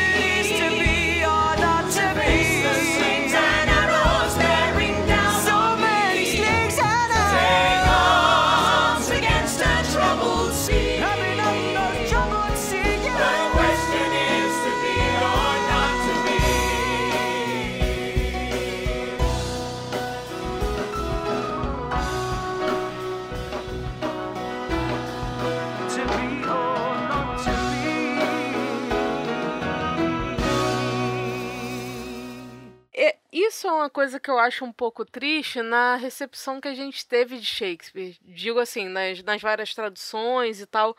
Talvez não ter alcançado uma forma de trazer para o português esse jogo de palavras que tem tanto nas peças, porque isso terminou reforçando uma ideia de que Shakespeare era alguma coisa só para alta elite, sabe? E quando você vai ver, na real, no texto e nos estudos é, sobre Shakespeare, você vê que o teatro dele era uma coisa popular. As pessoas Povão, que povão. ficavam ali na frente, naquele pitch, naquele vão ali colados no palco, eles pagavam um penny para poder assistir a peça Uhum. sabe? Então, Shakespeare chega pra gente com essa aura e aí eu não vou dizer que seja, sei lá, culpa de alguém, mas talvez até uma dificuldade dos estudiosos de também transpor isso pro público. É, e aí parece que tem essa aura toda, nossa, insensado, é, é o poeta da Inglaterra, o grande homem e tudo. Mas essas peças eram, até como o Heineken falou um pouco antes, era uma forma de educar as pessoas ali. Então, se você quer educar aquela população e elas podem você relativamente pagar tão pouco para assistir aquele espetáculo, ela tem que ter uma linguagem acessível. Então, pra gente não chegou acessível, mas era uma coisa extremamente popular na época Uhum. sabe? E como ele falou, as crianças na, em alguns países de língua inglesa leem isso como se fosse turma da Mônica pra gente. E quando você tem oportunidade de se debruçar e saber a língua, né, o inglês e tal, você vê que realmente tem esse jogo de palavras, mas não é, claro que não é, não é dizer que não seja complexo. É complexo sim, porque ele tem um trabalho fantástico com a língua, mas não é aquela coisa impossível, como dizem pra gente, sabe? Que é uma coisa que, ah, só alguém muito fantástico vai entender Shakespeare. Não, dá pra trabalhar, mas realmente talvez a gente não tenha encontrado a melhor forma de transpor isso para nossa língua, apesar de, de ter algumas coisas em comum ali de latim e tal, mas enfim, não é esse bicho de sete cabeças todo. Shakespeare é muito prazeroso. Quando você tem essa possibilidade de conhecer a, a língua, as nuances, é, a gente dá risada, a gente se emociona porque até esses solilóquios sobre política e tudo mais, sobre é, as questões filosóficas da vida, de- tra- falam muito com a gente, porque também São, são, temas coisas que a universais, gente, né? são coisas, temas universais, coisas que a gente passa, E entendeu? total isso que a, que a Bia tá falando, assim, tem a ver... Bia- Beatriz, né? Eu falei Bia, mas não sei se pode Não, Bia. imagina. É bi, é bi, Esse é bi. É, é, essa que a Beatriz está falando tem assim essa, é, como sempre eu digo, né? Na verdade a culpa é da publicidade. a culpa é de como a gente é, exatamente. Como que, a gente, como que a gente fala de Shakespeare? O problema é que quem fala de Shakespeare para a escola geralmente são são pessoas, né, ou são, são estudiosos, são literários acadêmicos. E essa é a falta de você ter uma atriz falando, ou um ator falando, sabe? Alguém que está vivendo o personagem que foi escrito para ser vivido. E, essa, e isso faz diferença total, porque assim, eu me apaixonei eh, pelo Shakespeare, mas porque eu também sou um pouco fora da curva, porque eu adoro arte. Eu vivo de arte há mais de 20 anos e eu amo arte. Eu, eu acho horrível falar mal de filme até, mesmo quando é ruim é bom, porque eu gosto sempre de tudo. Porque arte, para mim, é a coisa mais fantástica e importante que a gente conseguiu fazer, que é o que diferencia a gente dos outros animais. E nem muito, olha lá. então, assim, eu, eu, eu adorava ver os professores. Eu tinha uma professora de, de, de teatro que lia Shakespeare pra gente e ia mostrando onde estava onde tava o ponto de inflexão que, o, que a personagem deveria fazer para parecer dissimulada. E aí, quando eu percebia que o cara tinha escrito isso e ela tinha essa maestria de fazer, era lindo, porque você via a literatura como se ela fosse real no, no espaço. Você via, você via ali na sua frente, né? É, como se fosse verdade. Eu via a minha avó falando. Eu falei, cara, minha avó falava exatamente isso. Nossa. E aí era de arrepiar, porque aquilo foi escrito para fazer exatamente isso, como a, como a Beatriz falou. Era para educar as pessoas, era para falar sobre, com as pessoas, né? Tem uma cena muito, muito, muito crucial, no, no, que inclusive é o clichê mais usado, no, um dos, o segundo, talvez, clichê mais usado e erroneamente usado do Hamlet, do Shakespeare, que é a cena da caveira, né? Que todo mundo Sim, se refere referencia uhum. a da caveira com ele segurando a mão e falando ser ou não ser. Eis a questão que, que, na verdade, eles confundem, porque ser ou não ser é, um, é uma cena, acho que do terceiro ato, do segundo ato, e o da caveira é no quinto ato, o quarto ato. Enfim, elas são distantes uma da outra bastante. Mas a, a cena da caveira tem um momento muito importante que ele tá, o, o Hamlet está conversando com o coveiro, e o coveiro, ele pergunta pro coveiro assim, como que não quer nada? Tá, então Quanto tempo uma pessoa, tipo, ele resolve parar a história para bater um papo sobre biologia mesmo? Quanto tempo, assim, quanto tempo um corpo demora para ficar podre mesmo, assim, para ficar totalmente podre, sabe? Quanto tempo? Porque o cara é coveiro, ele enterra um monte de gente todo dia. E aí o coveiro fala: "Bom, se a pessoa não veio podre já já né? Se a pessoa já não veio podre, né? porque na real os políticos é, porque não, porque os políticos, por exemplo, eles já vêm podre. Eles não, eles não precisam se, se putrefazer Olha, aqui. Eles vêm podre de antes. Total, cara, total. E você tem uma, um, um cara que é coveiro, que assim, pensa num, pensa num trabalho que devia ser assim o pior trabalho para se fazer na história daquele período, porque o cara uhum. era um coveiro à noite de um castelo escondido atrás em Elsinore. Tipo assim, o cara era, o, era o, o, cocô do cavalo do bandido que não entrou no filme, entendeu? Então, e esse cara, esse cara que na verdade nem tem nome, ele é o coveiro. Esse cara é quem dá a real da história toda. É quem, é quem mostra pro príncipe o que significa política. Quem são os políticos? Entende? É, olha só a loucura. Ele, ele bota o personagem pior menos importante, sem nenhuma importância com a história, para ser alguém que vai ensinar o que o, o, o Voltaire ou é, o que o príncipe né, precisava aprender para saber. Ele, ele tem um cara que cuida dele, que, que é o tipo o o governante, né, o, o, que, que cuida da casa dele, do Hamlet, que cuida, tipo, a babá do Hamlet. Uhum. Ele tem dois amigos, que é o Rosencrantz e o Guildenstern, que, que ajudam a educação dele. Ele tem o rei, ele teve o pai, ele teve a mãe. Ele tem um reinado com mais, de, mais ou menos umas 10 ou 12 pessoas que educam essa pessoa, e ele foi aprender o que é ser príncipe com o coveiro fora de casa no fundo da noite. Tipo, ele, ele entendeu, ele falou, nossa, isso é totalmente verdade. Porque quando ele ouve essa cena, aí ele pega a caveira e, e, reflete. Ele é, então é isso, a gente, a gente anda com vaidades, a gente pensa em ter as coisas, em crescer com as coisas, mas no fim das contas é, é isso aqui que a gente se reduz. Porque esse cara que eu tô pegando na caveira, ele era muito risonho, ele era o cara que me botava nas costas, eu lembro desse cara vivo. E agora ele só é um pedaço de osso que não dá nem para saber quem é. E a, e a vida, então, cara, ele faz uma, uma um, um salto sobre política, entende? E isso é muito louco, porque ele, ele faz isso em vários outros momentos em que os personagens, entre aspas, sem importância, que aparecem pouco, são na real que as pessoas que dão a real. para os personagens principais. E, em geral, se você apaga, por exemplo, os reis, se você apaga os textos e monta a peça só com o povo, a história se mantém. Se você tira o, o, os reis, a história fica só com um buraco, porque na real os, os, príncipes, os grandes caras, os governantes, eles não são importantes na verdade. O povo é que carrega o país nas costas. E isso está no texto, cara. Isso está no texto, entende? Você consegue, você consegue ver isso escrito lá.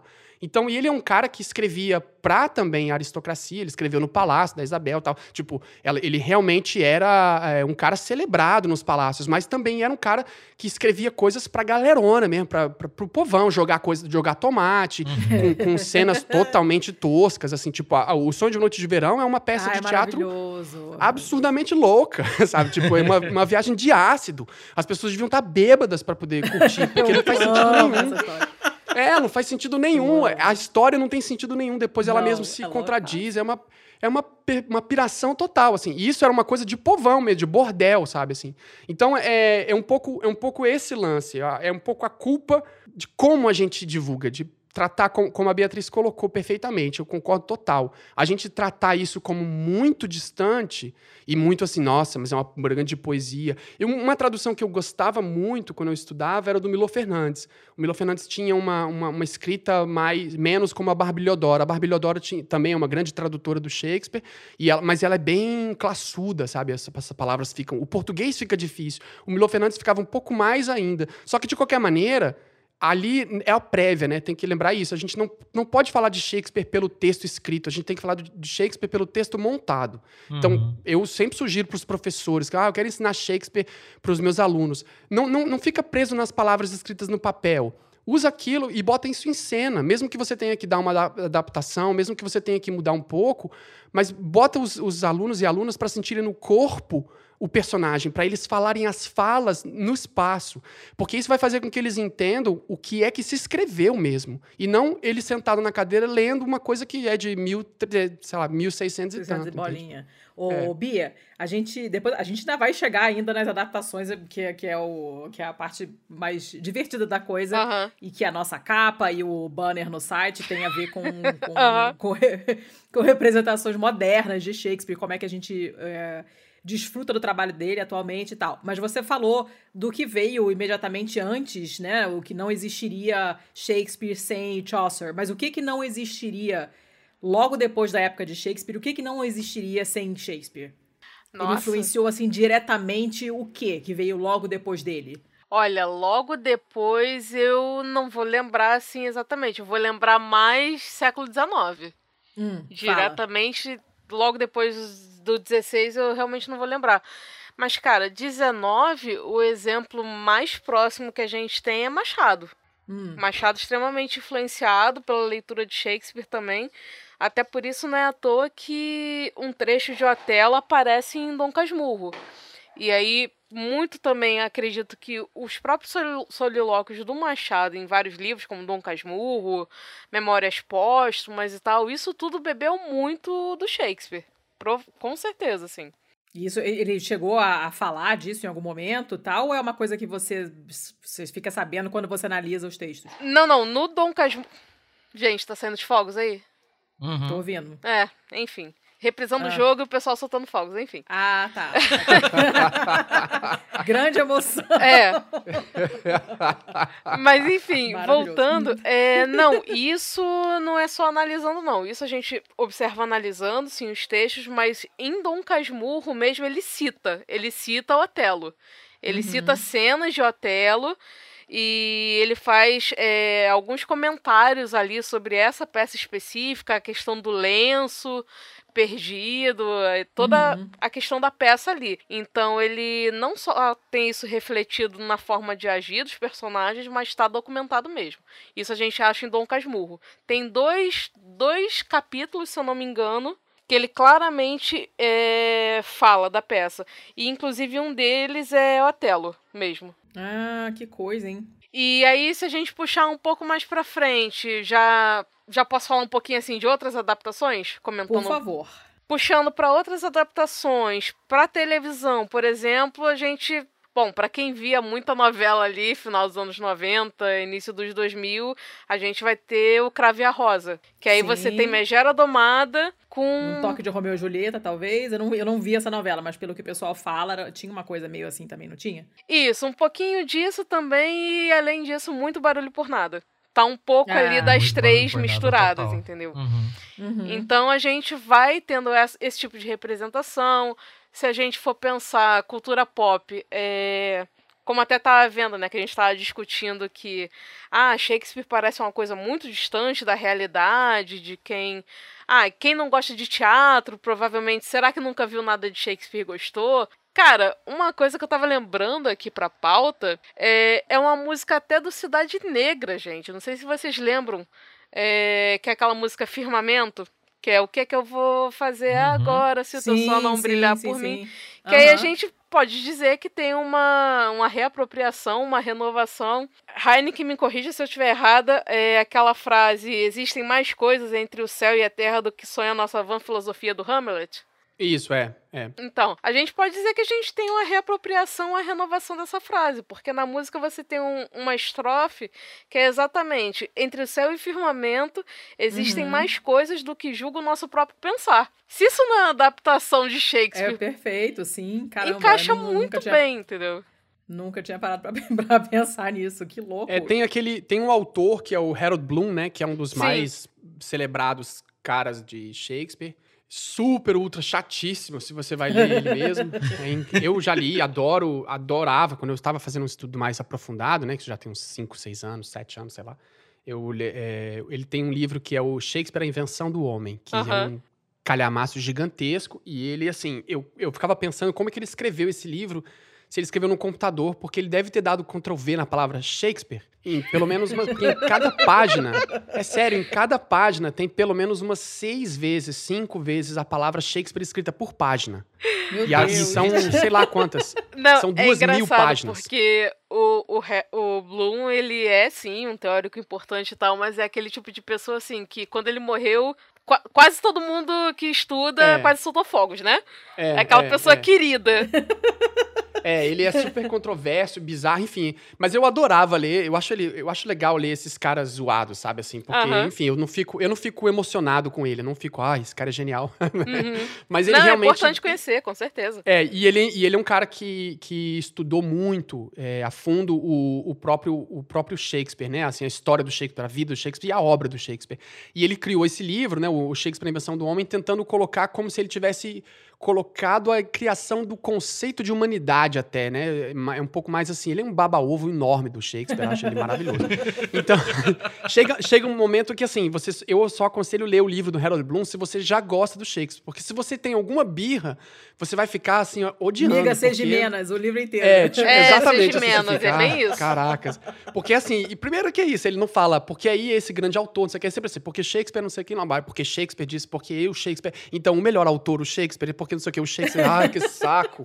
É uma coisa assim. Só que ele tem uma, uma colocação muito interessante sobre a leitura do Shakespeare está muito atrelado mais até do que a Bíblia no Ocidente. Tipo, como, como, como tu colocasse no início, né? Tipo, é uma coisa que todo mundo conhece, mas ninguém lê. Mas na real, na real, é uma literatura muito lida no mundo todo, muito traduzida no mundo inteiro, muito adaptada no mundo todo. Quase todas as histórias depois dele têm realmente um pedaço de influência, direto ou indiretamente, ou citando outros autores que estavam citando ele, usando as estruturas de escrita e, e, a- e os enredos, né? Como a Beatriz colocou. Essas, essas pequenas ideias, né? Essas, essas citações pequenas, assim. Então, ele influencia o cinema japonês, o cinema chinês, o cinema indiano, o cinema ocidental inteiro, inteiro, assim. Tipo, Gente, não Romeu tem e como- Julieta é, É, é nome de sobremesa, já começa por aí, né? Sim. É, Sim. a quantidade, de, a quantidade de coisas que são citadas e a- e a-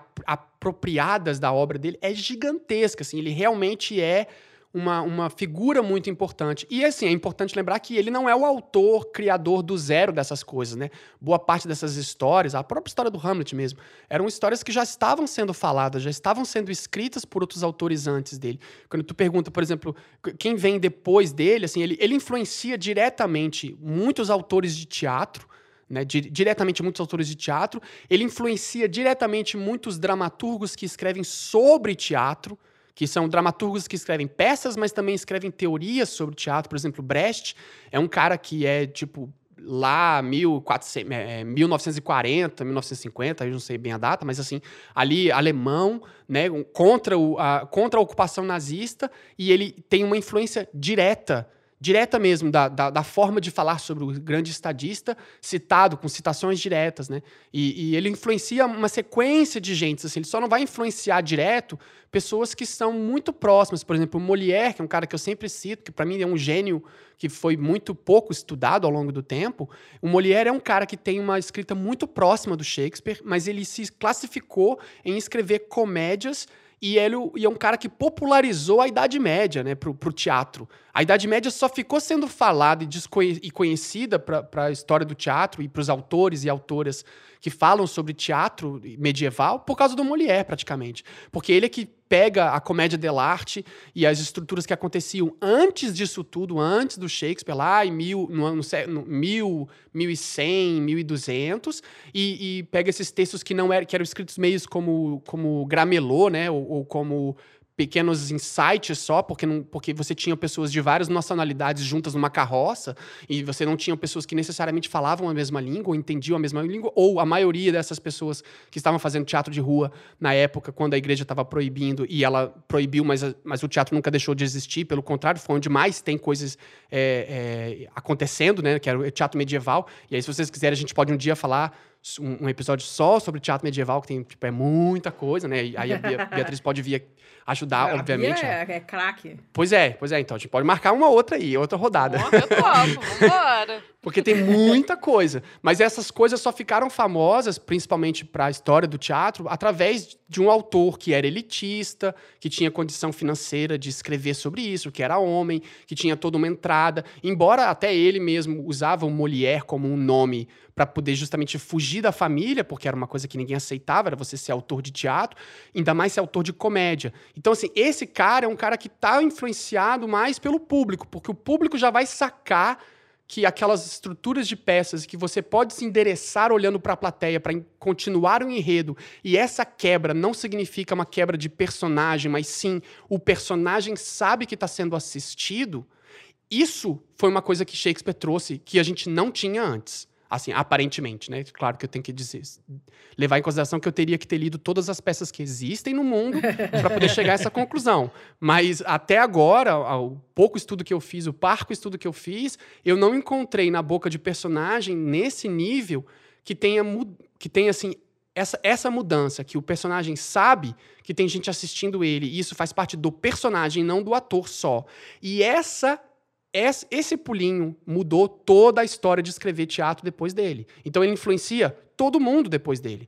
Porque todo mundo que vai escrever peças de teatro, se leu ele, é influenciado por essa forma de escrever em que você sabe que existe esse distanciamento entre a obra escrita e a pessoa que está assistindo ela e muito mais também o, o, ator ou a atriz que está falando sobre aquilo.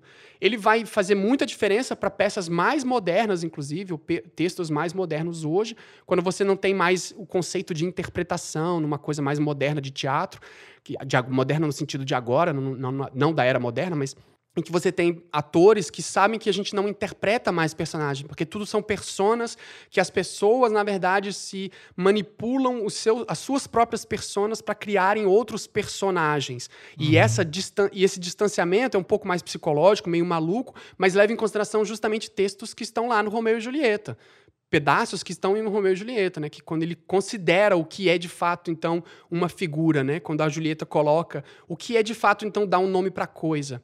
Para que, que a gente dá um nome para uma coisa? Se a gente chama a rosa de outra coisa, ela vai uhum. perder a beleza? Porque uhum. não importa o nome que se dá. Então nega o nome. Abandona o nome, eu também vou abandonar o meu e a gente segue junto, né? Tipo, bora, bora fazer sexo, que é o que esses, que esses adolescentes queriam naquela época, né?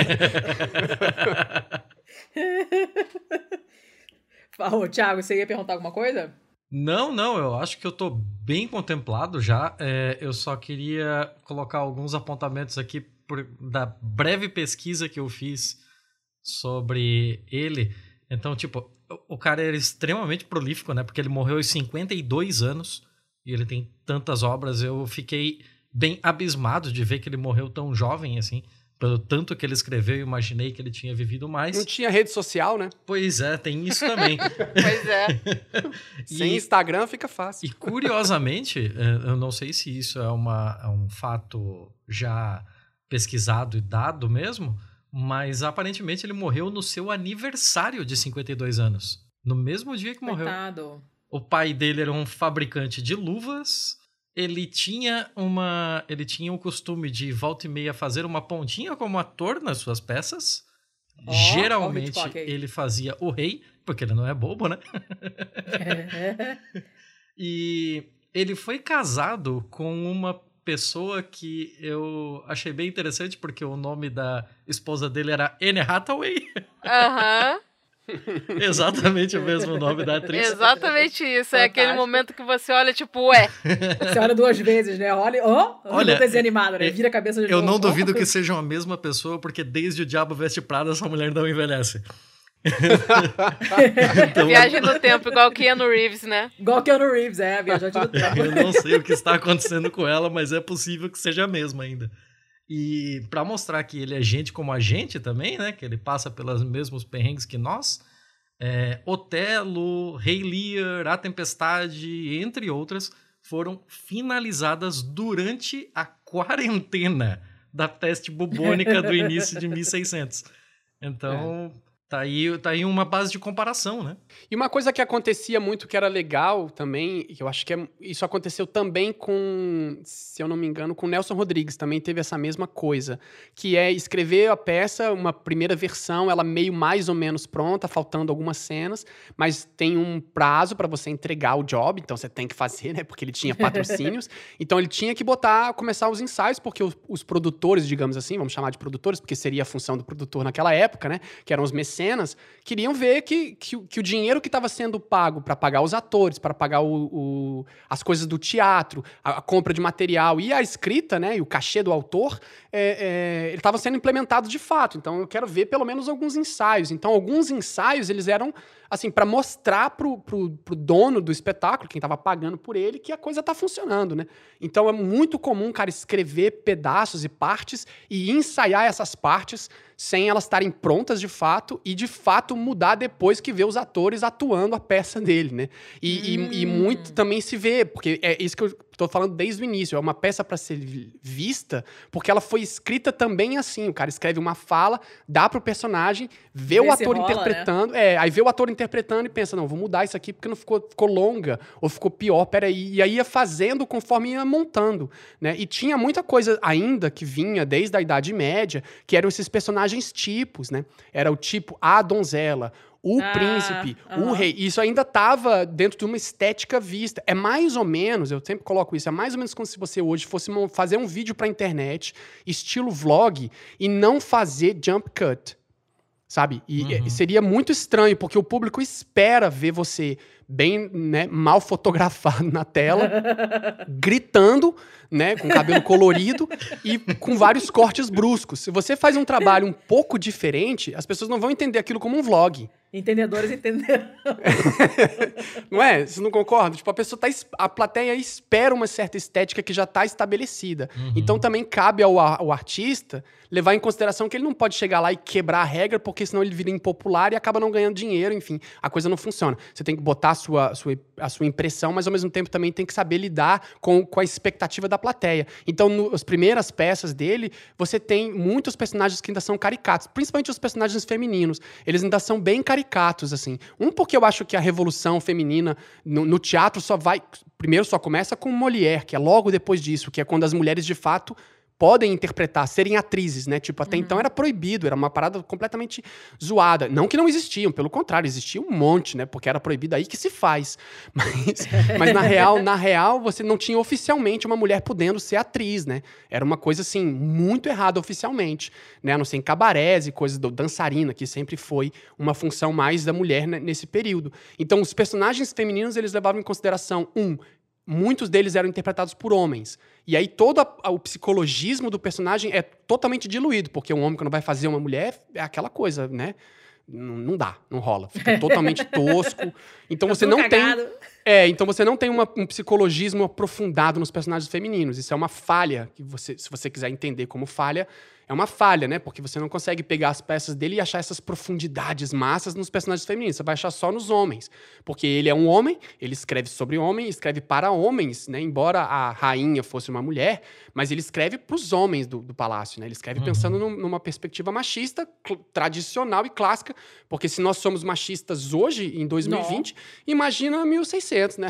Era tipo assim, era muito diferente mesmo, assim. Então ele Pô. tem, ele tem essa, essa relação, é muito, é muito curiosa, assim, de, de pensar, sabe? Do, o personagem escrito para ser visto, interpretado mesmo. Então ele, isso aconteceu também com, com o Nelson Rodrigues. Então, só complementando o que estava falando, eu acho curioso isso. Ele escrevia pensando e escrevia vendo os atores interpretando, né? Ao, ao longo da, da escrita toda. Como Romeu e Julieta, nosso amor é muito forte. Já que não querem ver-nos juntos nesse mundo, uniremos nossas vidas com a morte. Como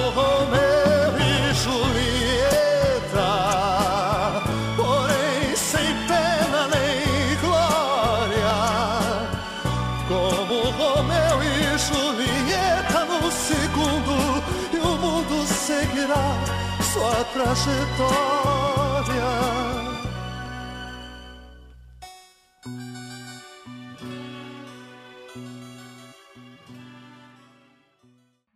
Ô, Bia, eu queria, só pra gente, se encaminhando para o fechamento, né, falar, já que a gente mencionou ah, adaptações e tal, pros dois, na verdade, a pergunta, né? Mas pra Bia, porque a gente tava conversando com isso em off antes e eu já mostrei a capa do, do episódio pra ela e tal. É, quais são as formas para que, pra que mídias os trabalhos do Shakespeare são mais adaptados no Brasil e talvez fora também, quem souber, me diga.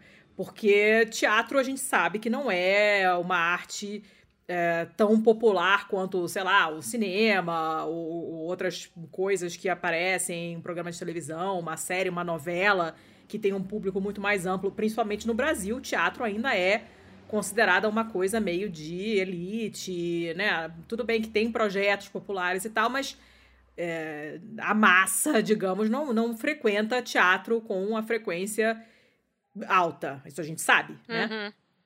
E para onde o- as peças dele foram transformadas já em quê e como que a gente consome Shakespeare hoje em dia? Se não for teatro. O que, que É. aparece mais pra gente? Eu acho que no caso do Shakespeare, o que a gente vê, principalmente aqui no Brasil, é audiovisual mesmo. É filme, é série. E aí eu vou citar a capa maravilhosa do episódio, que é Irmão do Jarel. Você já gente- viu, Haneke? Você já viu esse desenho? Não, ainda não. Ai, gente. É muito um- bom. é E aí o personagem que a Leti estava falando, que aparece, é o Shakespeareito, né? Que ele é um fantochezinho, é um programa que o irmão do Jorel assiste ali. E ele. O irmão, o irmão do Jorel, ele não gosta do Shakespeareito, na verdade, é só os outros que, que assistem Aham. que gostam, né? Mas é muito legal, porque é uma forma que eu acho que pode aproximar, porque ele é um fantochezinho, mas que aí tem uma parte no desenho em que é alterada a programação, outro programa. Tipo Power Rangers é cancelado, né? De heróis, lutas e Aham. tudo mais. E o Shakespeareito vira o Shakespeareito Revo- Revolution. e aí vira um grande boneco meca que vai destruindo as cidades e falando superpoderes, que tem o poesia e quais os outros, Leti? Ai, tem um bomba de leitura, bomba de literatura, sei lá. É, é uma viagem, assim, é, É. muito bom. tem, tem essa questão, né, de aparecer no desenho animado, mas pra mim realmente o que bate mais forte é essa coisa da adaptação da novela, né, o Crave a Rosa, que é o que Uhum. eu lembro muito porque eu assisti essa novela e você via realmente traços ali. E mas principalmente filme. Filme, eu mesma lembro de ter visto vários sobre Shakespeare, tipo Shakespeare apaixonado e Sim, como a gente tava foi super visto. né? Super, super. Desde a estreia no cinema até depois na TV aberta e tudo mais. Uhum. Agora, um que eu adoro e muita gente torce o nariz e vai ser até inclusive a minha dica cultural depois, é o meu guilty pleasure, eu confesso. Eu amo Romeu e Julieta do Baz Luhrmann. Ninguém me tira esse filme, eu amo aquele filme. Eu, sabe que eu acho que eu nunca terminei de ver? Eu comecei a falar, ah, não. E lá, Aham. Esse é o do Leonardo DiCaprio? Sim, Leonardo DiCaprio e Leonardo Claire DiCaprio tinha Danes. 12 anos. É. É, por aí. Não, acho que ele já tinha uns 16, 17, por aí, enfim. Mas assim, é, esse filme com Leonardo DiCaprio e Claire Danes, antes de, de Titanic, um ano antes, né, que ele é de 96, esse filme.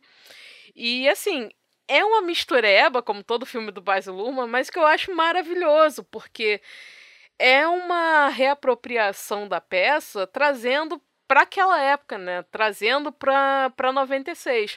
Então você vê um bando de garoto com pinta de surfista, camisa havaiana aberta, hum, ao mesmo tempo meio meio gangue de bairro, né? Todo mundo com a pistola assim na no no cós da calça, da bermuda. Chamando, chamando de espada, né?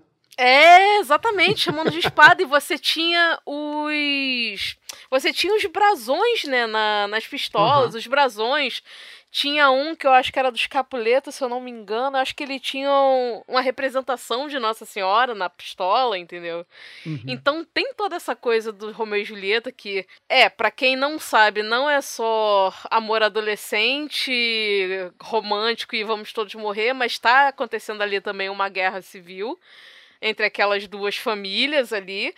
Então você tem essa representação modernizada para os anos 90, né, gente? A gente sabe que tem muita tosqueira ali, mas é bom demais. Aquele filme é muito bom.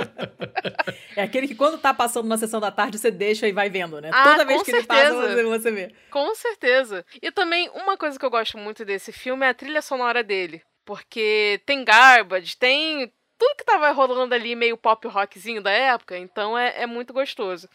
Então você tem esse tipo de filme.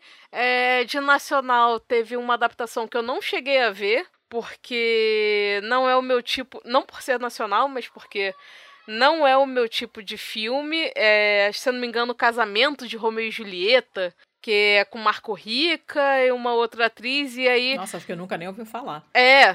E aí, ao invés de você ter esse cenário, né, meio praiano, como no filme, você já tem um cenário em que um dos protagonistas é corintiano, a outra é palmeirense. Nossa. Então, é, são várias adaptações que vão se fazendo. E aí a gente vai percebendo, né? Por que, que a gente tá aqui em 2020 falando desse cara ainda? Por que, que ele tem to- toda essa relevância no, no nosso imaginário? Então, tem esses filmes, tem diversas adaptações de Hamlet. É, para quem gosta e consegue encarar horas e horas de filme, tem as adaptações do Kenneth Branagh, Sim. que são riquíssimas e são lindas, mas que realmente demandam tempo, porque é na mesma vibe. Vai lá, três horas de filme, quatro horas e vai seguindo. O, o Muito Barulho Kenneth- por Nada é dele? Porque ele tá no filme, mas eu não me lembro se é um filme dele, se é uma produção Olha, dele. eu não sei se é dele, mas se ele tá, eu acredito que ele esteja filme. pelo menos na produção. Eu amo esse filme. É, o, amo. o Kenneth, o esse, essa, essa montagem, por exemplo, a montagem do Hamlet, do Kenneth, ela é, Nossa. ela é a primeira, praticamente, que usa o texto 100% na íntegra. Uhum. Ele não cortou nada. Tipo assim, ele pega a primeira palavra do texto até a última palavra e ele monta tudo, todo. Ele não, não fez nenhuma. Porque todas as adaptações, elas sempre sofrem, como a gente colocou lá no início, né? Sempre tem alguma coisa que você não, que não vai dar pra filmar isso. Você vai cortar, vai tirar, porque são narrativas que não fazem sentido você usar com a câmera. E ele se propôs a fazer, não, a gente vai pegar a peça toda, 100% ela, não vai tirar nada. Se eu não me engano, ele não cortou nada. Eu não sei, porque aí teria que pegar a peça e bater. É, mas com- acho que não cortou mesmo, história. não. É, e ela é gigante, é tipo, sei lá, eu me lembro que eram duas fitas VHS e. Isso. Ainda em E era, DVD, tipo, isso, são dois horas. DVDs. Caramba. É. Nossa Pois é. senhora, haja, haja com caveira na mão. É, e eu confirmei aqui, o Muito Barulho por Nada com ele é dele mesmo. É do ah, eu amo esse também. filme, ele é tão gostosinho. É uma historinha tão bobinha, mas é tão É, gostosinha. pois é. E no caso o Hamlet dele é muito engraçado, né? Como é que algumas coisas grudam na nossa cabeça. Quando o Heineken tava falando do texto e da peça dentro da peça, eu tava justamente lembrando da cena do filme. Porque é, é muito perfeito, foi muito bem adaptado mesmo. E aí, claro, é outra proposta, né? Que ele trabalhou com, com texto inteiro e tal, mas é muito bacana. Então acho que a grande a grande mídia que abarcou muito essa coisa do, o, da obra do Shakespeare foi o cinema mesmo. Basicamente cinema. É, mas tem, tem de tudo mesmo, né? Tem é, a Turma da Mônica recriando as histórias, uhum. Tem um balé mais Chaves, né? né? Tem um Romeu e Julieta tem Chaves. super conhecido. Chaves, nossa, É, o Shakespeare, né? Shakespeare, é. que é maravilhoso, que não tem nem que comentar. Então tem de tudo. É, se tu procurar, por exemplo, você vai no MDB e procura Romeu e Julieta, por exemplo, e vê só, você vai ver tipo, umas quatro, cinco páginas de coisa, assim, tipo, todas, aí só discordando um pouco é, da, da fala, que, assim, tipo, o teatro é uma coisa que não é muito vista, é, que eu acho que... Eu não sei quem falou agora aqui, agora eu não eu, lembro fui mais. Eu falei. Isso, isso, isso. Então foi. É que, assim, na, na real, na real, assim, teatro de rua, por exemplo, ele, ele acontece... Agora na pandemia não, mas ele acontecia e acontece todos os dias aos montes e com muita gente assistindo.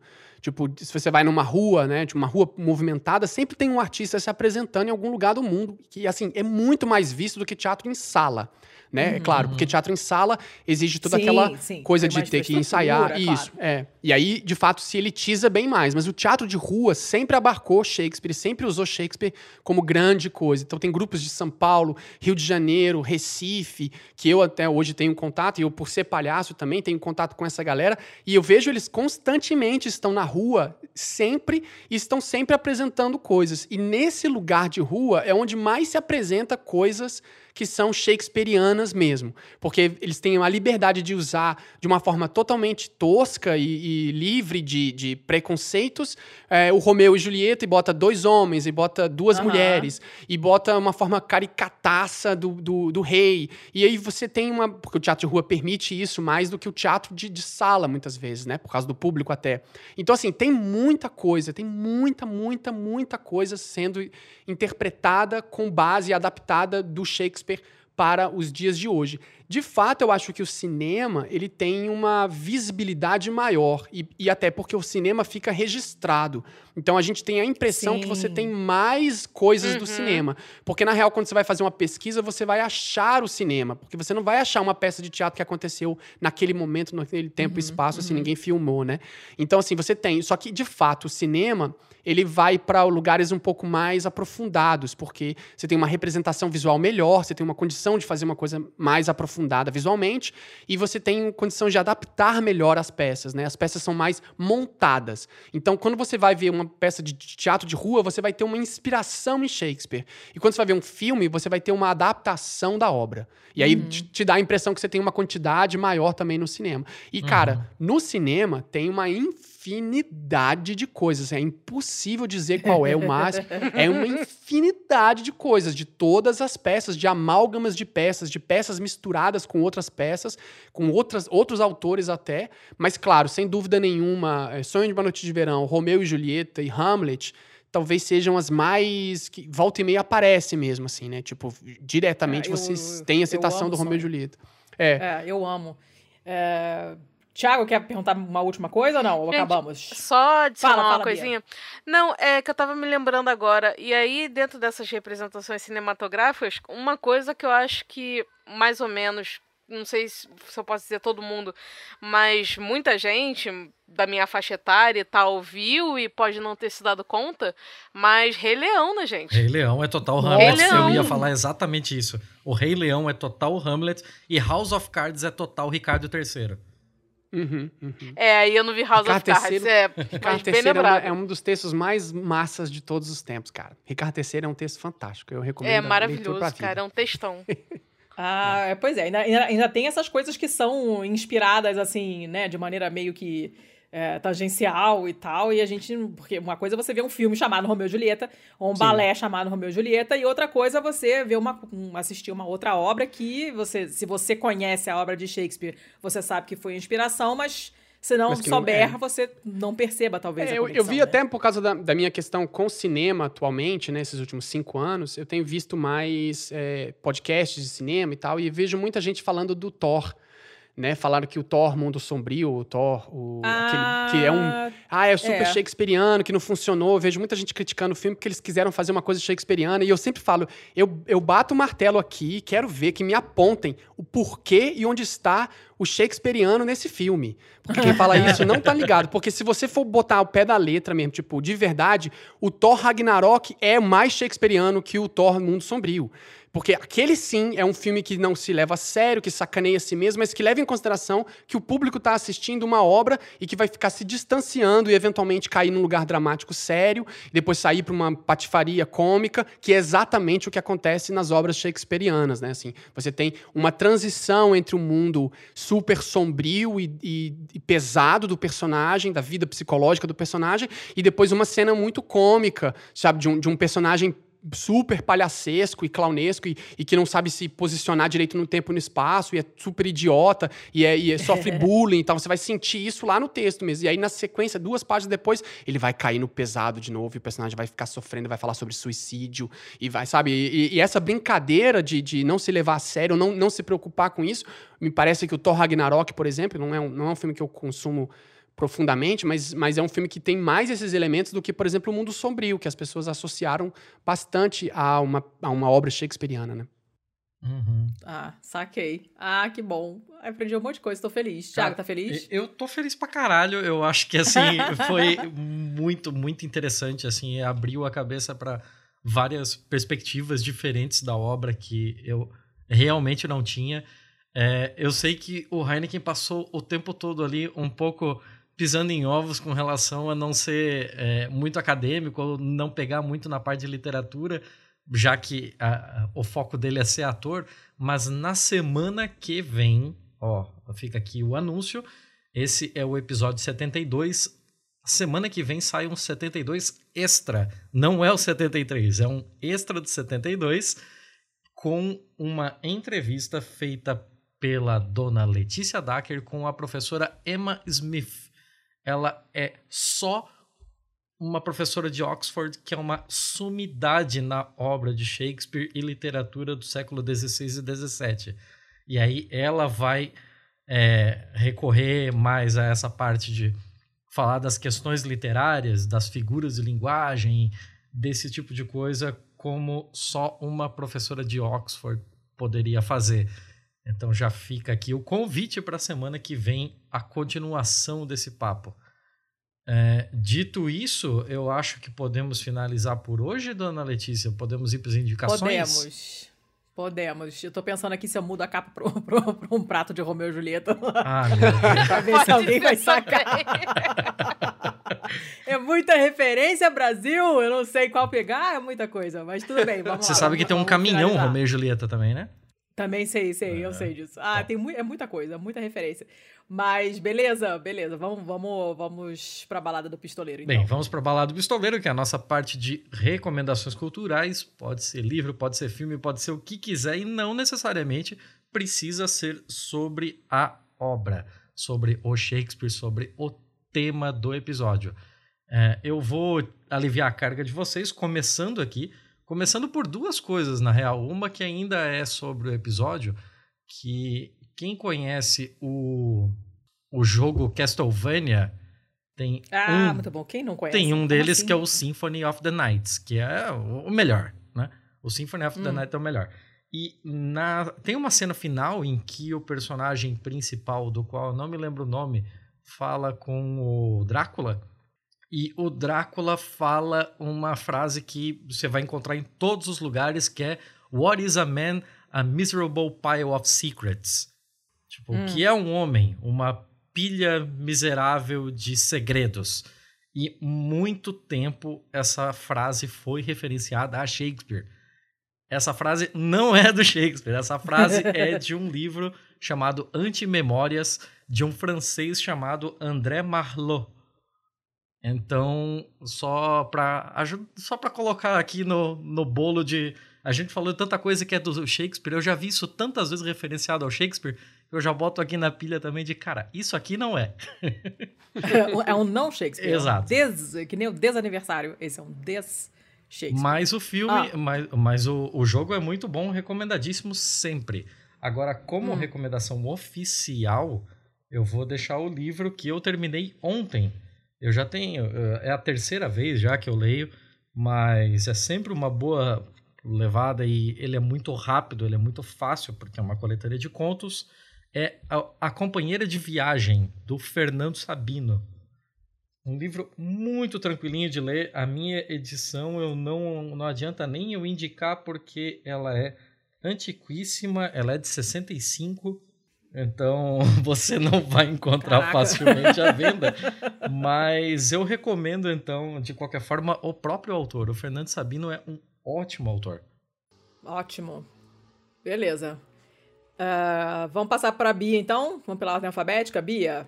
Vamos, vamos lá. Bom, então de, de dica cultural vou deixar algumas coisinhas aqui, vou deixar mais relacionado ao tema mesmo, que é uma coisa até que eu achei, eu vi há umas duas semanas, tava rodando aqui na, na TV, e vi uma montagem, né, do Noite de Reis, que inclusive é com o Stephen Fry, pra quem conhece. Ah, adoro. Sim, é é maravilhosa. É muito divertido. É uma montagem do Noite de Reis com Stephen Fry no elenco.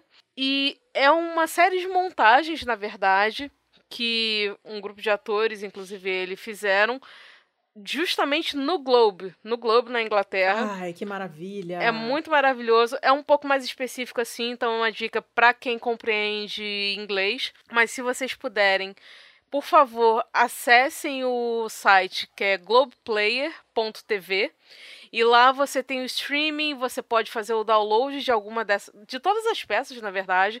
Eles fizeram uma temporada grande e por ser no Globo é muito bacana porque você vê a galera ali colada no palco, todo mundo em pé. É Na- no maravilhoso. Gargarejo ali. É, total no gargarejo. E aí você vê toda a representação ali, entrada, saída de personagens. É, eu não vi as outras ainda, só vi o Noite de Reis mesmo. E é divertidíssimo, vale muito a pena. Tem algumas peças que eu tava olhando aqui, que elas estão disponíveis gratuitamente, outras não. Então, é, nesse primeiro momento, quem puder ver as, as gratuitas mesmo. E mais pra frente também, quem puder é, gastar algum pouquinho de dinheiro nesse momento também vale muito a pena. E além disso, eu queria deixar os meus outros dois Guilty Pleasures que eu citei lá em cima. Vou deixar aqui Shakespeare Apaixonado, que é um filme que eu também gosto muito. E que eu acho interessante, porque eu acho que ele faz um recorte legal do Shakespeare, que trata até um pouco o que para alguns é uma polêmica, né? De ah, Shakespeare escreveu todas as suas peças ou ele teve ajuda? Como é que Hum, é botou o isso? estagiário. É, se botou estagiário, porque há alguns anos surgiu muito essa coisa, né? Muitos estudiosos estavam debatendo se foi ele que escreveu tudo, se não foi, como é que é.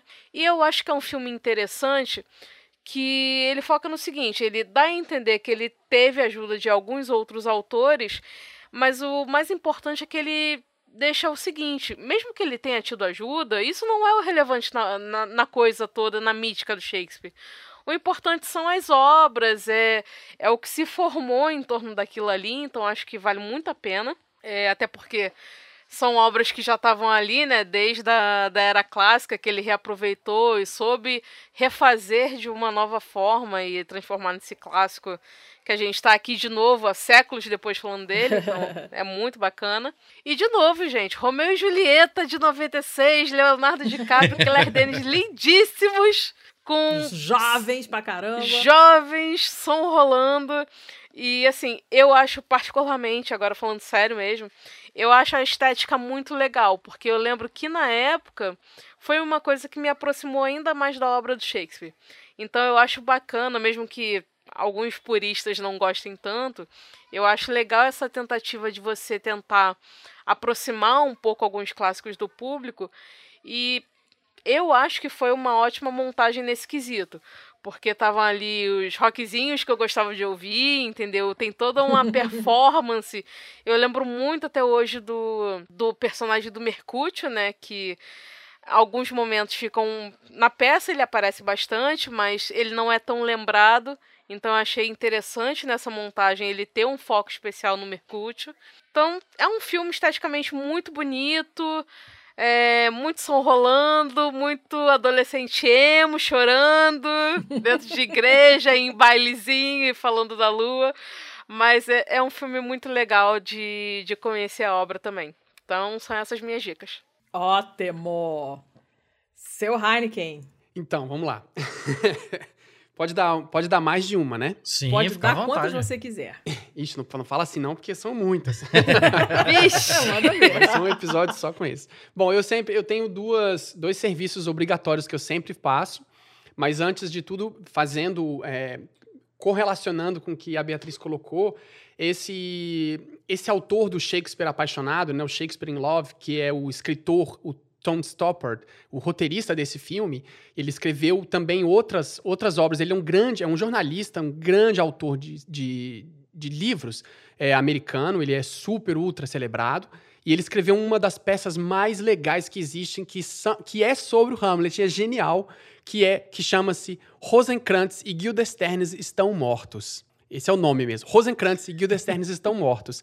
E essa eu- o título dessa peça, na verdade, é uma fala de um personagem dentro do Hamlet, quando ele fala pro Rosencrantz e o Guildenstern, que são dois personagens que são amigos do Hamlet e que morrem por causa do Hamlet. O Hamlet troca as cartas e as pessoas acham que quem recebia aquela carta tem que matar, porque a carta estava na mão do Hamlet. Então a ideia era quem abrir essa carta e quem possuir essa carta você mata, né? Foi um, um recado. Isso. E aí quando ele, ele troca a carta e dá a carta pro Rosencrantz e Guildenstern, que são dois personagens que meio que se confundem. Na peça do Shakespeare, o Hamlet, Rosencrantz e Guildenstern estão sempre juntos na mesma cena e os personagens que se referem a ele sempre trocam seus nomes. Então dizem: você, Rosencrantz, faça isso e faça aquilo, e você, Guildenstern, faça aquilo, faça aquilo. Aí a próxima pessoa fala: não, é melhor fazer o contrário. Você, Rose, você Guildenstern, faça isso, faça aquilo, e você, Rosencrantz.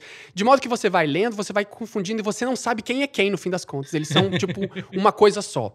E essa brincadeira que estava lá no texto do Shakespeare, o Tom Stopper pega e escreve uma peça completamente psicológica chamada Rosencrantz e Guildenstern estão mortos, que é exatamente a história desses dois caras. E é uma piada psicológica de confusão de identidade, quem é quem. Cara, é uma coisa nonsense, louca, absolutamente fantástica. E o Tom Stopper é um cara muito bom, conhece bastante Shakespeare, então ele escreveu uma peça de teatro que já foi montada é, na, na- década de 90, se eu não me engano, num filme, Rosencrantz e Guildenstern estão mortos, que é até com Gary Oldman, esse filme, e o Tim Orth, o, primeiro, primeira, uma das primeiras participações dele, né, na década de 90. É muito bom o filme, mas a peça em si é mais legal, tem várias montagens, tem o, o Benedict Cumberbatch já fez essa montagem Oh. dessa peça, o garoto do Harry Potter já fez essa montagem dessa peça. Eu assisti essa peça aqui, transmitida por Londres, uma montagem de lá com o garoto do Harry Potter, inclusive, eu acho. É, Olha. é fantástico, é uma peça que eu sempre recomendo para poder ver. E. Ok, outro, é, a outra referência, tô tentando falar rápido para não ocupar muito tempo, gente. Ahn, Manda ver. Outro é um, é um documentário barra filme barra registro chamado Ricardo III com o Alpatino. Esse, assim, é o fundamental para quem quer conhecer um pouco da obra do Shakespeare e, e a profundidade disso. De novo, ainda tá na linha do Harold Bloom, né? Que eu acho que é a base desse negócio, que é vamos babar o ovo desse cara, mostrar como ele é genial. então, vá ver o documentário com um pé atrás, calma. é, São pessoas que são fãs da coisa falando sobre ela. Mas é muito legal porque ele não faz a montagem do Ricardo III. Ele não é uma, uma montagem. É tipo assim, se a gente fosse fazer um filme sobre. Um, adaptar a obra do Ricardo III para o cinema, quais seriam as dificuldades? E o, e o filme é isso. O filme é sobre quais seriam as dificuldades de montar Ricardo III no cinema. Uhum. Entende? Então você tem cenas dos atores fazendo o table read, né? É, como é que chama isso? Tipo, leituras de mesa, né? Tipo, interpretando os personagens com os textos na mão, que é fantástico de ver. Eu super recomendo. Quanto mais você puder ver atores atuando sem o figurino, só com o texto na mão, você visualiza o texto melhor. Ele fala um pouco do lance da, da rima do Shakespeare. Não sei se vocês falaram isso no início, que o Shakespeare escreve rimado, né? Um pentagrama jâmbico, sei lá como é que é o nome daquilo, que tipo, o personagem A termina a palavra com lá, lá, lá, lá, lá, cá. Aí o, o personagem B vai falar lá, lá, lá, lá, lá, pá. E o personagem C vai falar tipo lá, lá, lá, lá, lá, cá, pá. De modo que se você põe uma pessoa no centro. Essa minha explicação ficou totalmente zoada. né? Dá pra Mas vai fazer entender, sentido. fica de boa. Mas se você bota uma pessoa no centro da. da- eu, eu sempre brinco isso com os alunos. Se você bota uma pessoa no centro da sala e bota os atores espalhados ao longo, da- é, ao, ao redor da sala, você escuta a rima andando na sala. Você escuta o K na esquerda, depois o K vai pra direita, depois o K vai pra trás pra direita, depois o K vai pra esquerda pra trás. Né? Tipo, ele inventou o 5.1, Round em 1620. e essa é uma, e é uma forma de escrita, claro, só dá pra saber isso em inglês, porque os personagens vão rimando entre eles com rimas. Eu não sei se o nome é pentagrama jâmbico, talvez a professora na semana que vem vá falar disso. É, enfim, é uma coisa bem muito, muito, muito geek do, do, do, do, do estudo do cara. E, e, esse, e esse filme do Ricardo III com Al Pacino, eles falam um pouco dessa dificuldade de adaptar por causa dessa coisa que é importante na escrita dele. Então esse seria o outro filme. E aí, o último é um filme também, que não tem nada a ver com o tema, que é um filme Ah. que eu recomendo porque acho que todo mundo tinha que ver. É o melhor filme do mundo, é o melhor filme já feito na história da, da humanidade. Chamado Lawrence Anyways. Lawrence Anyways é es- escrito, dirigido, é, é, produzido pelo é, Javier Dolan, que é um canadense da, acho que da província de Quebec. Agora o filme foi feito, sei lá, alguns anos atrás. É um filme lindo, é enorme, tem quase quatro horas de duração. É um filme lindíssimo sobre uma temática que me é muito cara, muito próxima, que é sobre a questão da identidade sexual e a identidade de gênero e as expressões da vida humana no mundo moderno. É uma, é uma, é um- uma delicadeza de, de tratar o assunto sério, com dor e, e de forma. É uma história de amor como, como nunca se viu. É incrível, uma, uma fantástica obra. O filme é longo e é um grande estudo cinematográfico sobre tudo que é técnica de cinema que existe na história da humanidade. O Javier Dolan é um gênio para escrever, um gênio para editar, um gênio para produzir. Então é uma obra assim que eu recomendo mesmo. Bota um, pano para você chorar, porque lenço não vai adiantar, tem que ser um pano. Lençol. É, e arruma umas pipocas boas, bota um vinho e, e se diverte, porque assim, é genial, é lindo, bonito mesmo, e toca profundamente a gente. Eu saí, eu lembro que eu assisti várias vezes já, já estudei esse filme, e eu fico assim, devastado, sabe? Eu choro tudo que tem no meu corpo quando eu termino de assistir. É uma obra lindíssima, sensível. Não vou falar sobre o que, que é exatamente, mais para não dar spoiler, mas é Lawrence Anyways. Lawrence é o nome da- do personagem, da personagem principal. Chama Lawrence Anyways. Não sei se Tá. tem Aí o tradução, pessoal mas. se vira. É, o se vira. se vira depois. Tá Sempre tem uma legenda no- onde as pessoas baixaram. Na locadora onde as pessoas vão alugar esse filme. eu tenho certeza Eu que já- tem. Eu que já tem tô legenda. anotando aqui porque eu já, já quero isso muito na minha vida. Preciso. É, É, isso eu, é vou, eu vou botar o link pro IMDB, como sempre, aqui na pauta, para quem quiser depois ver, ver com mais detalhes os dados e tal, para ficar mais fácil de encontrar para baixar. Onde vocês. Não, não que eu diga que vocês estejam pirateando, mas eu estou dizendo que vocês estão pirateando. E coisa que, inclusive, eu também farei, embora eu não piratei, mas eu baixarei piratamente, claramente. E aí depois a gente. Depois vocês comentem com a gente se vocês viram, o que, que vocês acharam, se vocês concordam que é o melhor filme do mundo. E aí, É, rapidinho, tá. deixa, eu só dar uma, deixa eu só dar uma última coisa, uma última Fala. dica só, porque eu, eu, enfim, eu tô aproveitando a oportunidade de estar aqui num podcast que eu curto e posso falar, né? Então eu fico feliz da vida. é assim, eu, que eu, agora eu tô fazendo isso, né? Tem pouco tempo que eu lancei esse podcast chamado Segundo Corte, que é um podcast de. de é totalmente diferente, eu nunca vi ninguém fazendo isso, é, é bem diferente mesmo. A gente tá dentro do sala de edição, então você tem que acessar o podcast do sala de edição para poder nos achar, e a gente tem episódios quinzenais lá.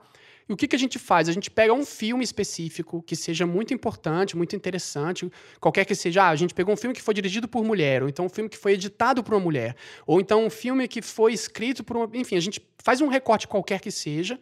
E a gente analisa uma cena fazendo breakdown dela. Tipo, a gente vê a cena e a gente tenta entender qual é a dinâmica e qual é a técnica usada pelo editor ou pela editora para chegar naquele resultado. E a gente faz uma engenharia reversa da cena. Ai, Na maneiro. verdade, para tentar ressaltar o caráter fantástico da arte da edição. Como que é bom você estudar a edição e entender a história do filme e a história do cinema como um todo através da técnica e da edição. Então, assim, é muito focado para edição e é uma engenharia reversa mesmo de produto artístico. A gente não fica falando quanto a gente gosta do filme, nem dá nota ao final, sabe? Termina falar, eu achei esse filme bom, só que ele peca. Não tem nada dessas conversas. A gente realmente ressalta o produto artístico através de uma, de uma da parte técnica. Então são editores de cinema mesmo, analisando a edição do cinema para ressaltar o caráter artístico. Chama Segundo Corte. Você pode procurar nos agregadores aí. Nossa, muito Beleza. bom. Muito bacana. Muito interessante. Caramba. Só confirmar aqui, respondendo a, a dúvida do Heineken, é, a métrica que o Shakespeare usa é o pentâmetro iâmbico. Ai, pronto, tá vendo? Falei pe- É. pentagrama jâmbico. É pra- Não, praticamente a mas mesma tá, coisa. tá ali, tá, tá ali, tava pertinho. Tá pertinho, Pô, né? nossa, Mas só confirmando a mesma informação. É isso Potato, potato, né? Tipo, É, isso mesmo. É, Olha, eu vou dar as minhas dicas. é, hoje, estranhamente, tem a ver com o tema. Nunca tem, hoje tem. Uma é um balé, que tem bastante tempo que eu não indico um balé, e é o balé Sonho de uma Noite de Verão. Ah, é do. Ai, meu Deus, eu esqueci de quem é a coreografia. A versão que eu botei aqui é uma versão que eu gosto muito, que é do, do, do Teatro alla Scala de Milão, com o Roberto Bolle, que é um bailarino italiano fantástico, com a Alessandra Ferri, que também é italiana, que não sei se já se aposentou, ela é maravilhosa. Essa montagem é muito maneira. tem música do, do Mendelssohn, é uma, é uma confusão danada de música. E ah, é muito interessante. A história realmente, como, como o Heineken falou, não faz o menor sentido.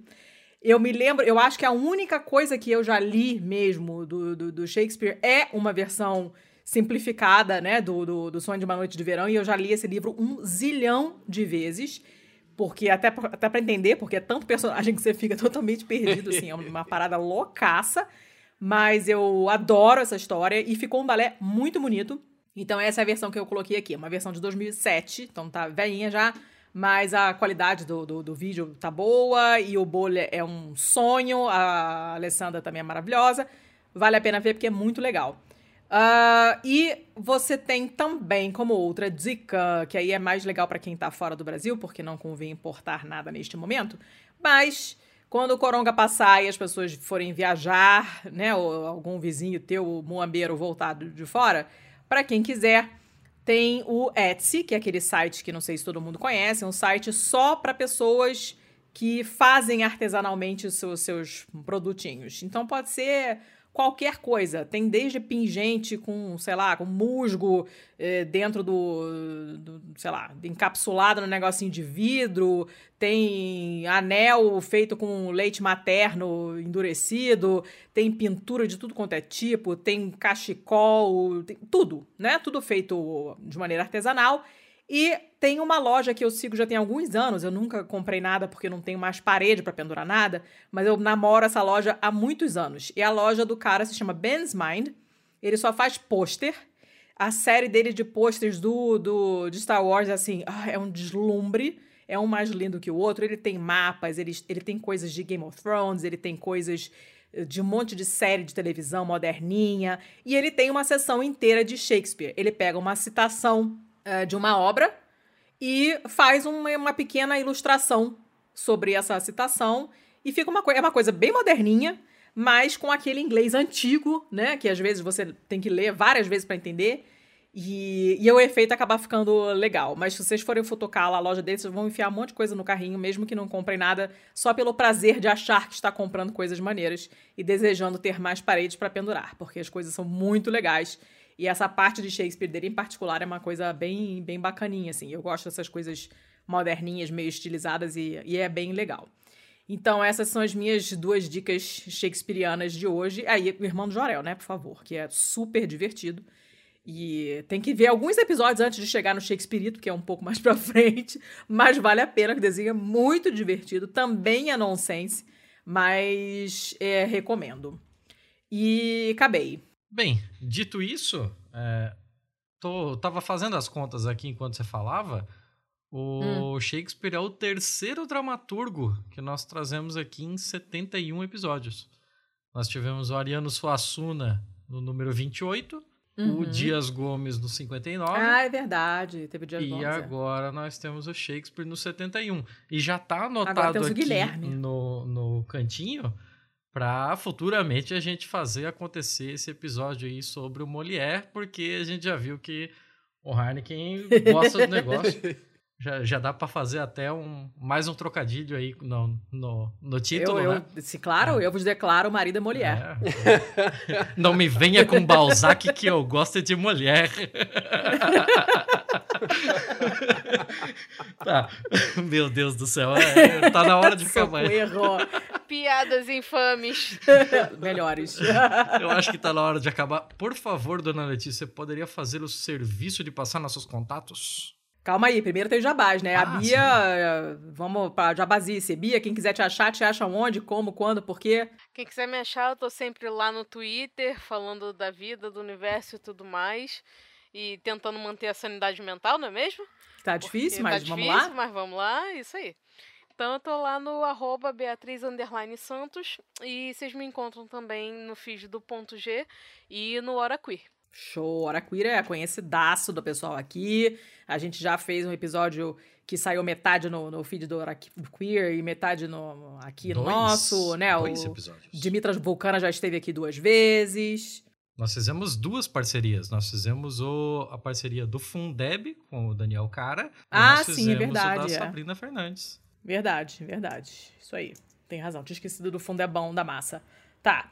Seu Heineken, quem quiser te achar, te acha aonde? Então, eu tenho o Twitter, é, G underline Heineken, eu acho, mas eu nunca uso, então pode ser que você me ache lá, eu quase não escrevo, mas eu sou bastante mais ativo no Instagram, que é só Heineken mesmo. No Instagram eu geralmente posto só coisas de trabalho, não tem nada pessoal meu, geralmente não uso muito rede social para coisas pessoais.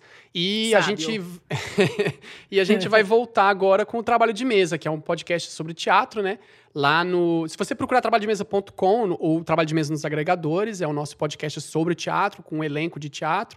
A gente deve voltar esse ano, a gente até agora não voltou a temporada de 2020 por causa da, do Covid, então a gente está com dificuldade de se- conseguir se reunir e, enfim, conseguir fazer essa gravação, porque o trabalho de mesa é gravado ao- é, junto, né? Todos os atores estão juntos. Então, é- esse é um grande lance que dificultou agora.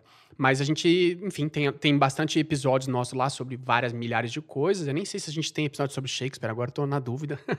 Que eu lembre, não. Que seria uma infâmia, né? Se não tivesse.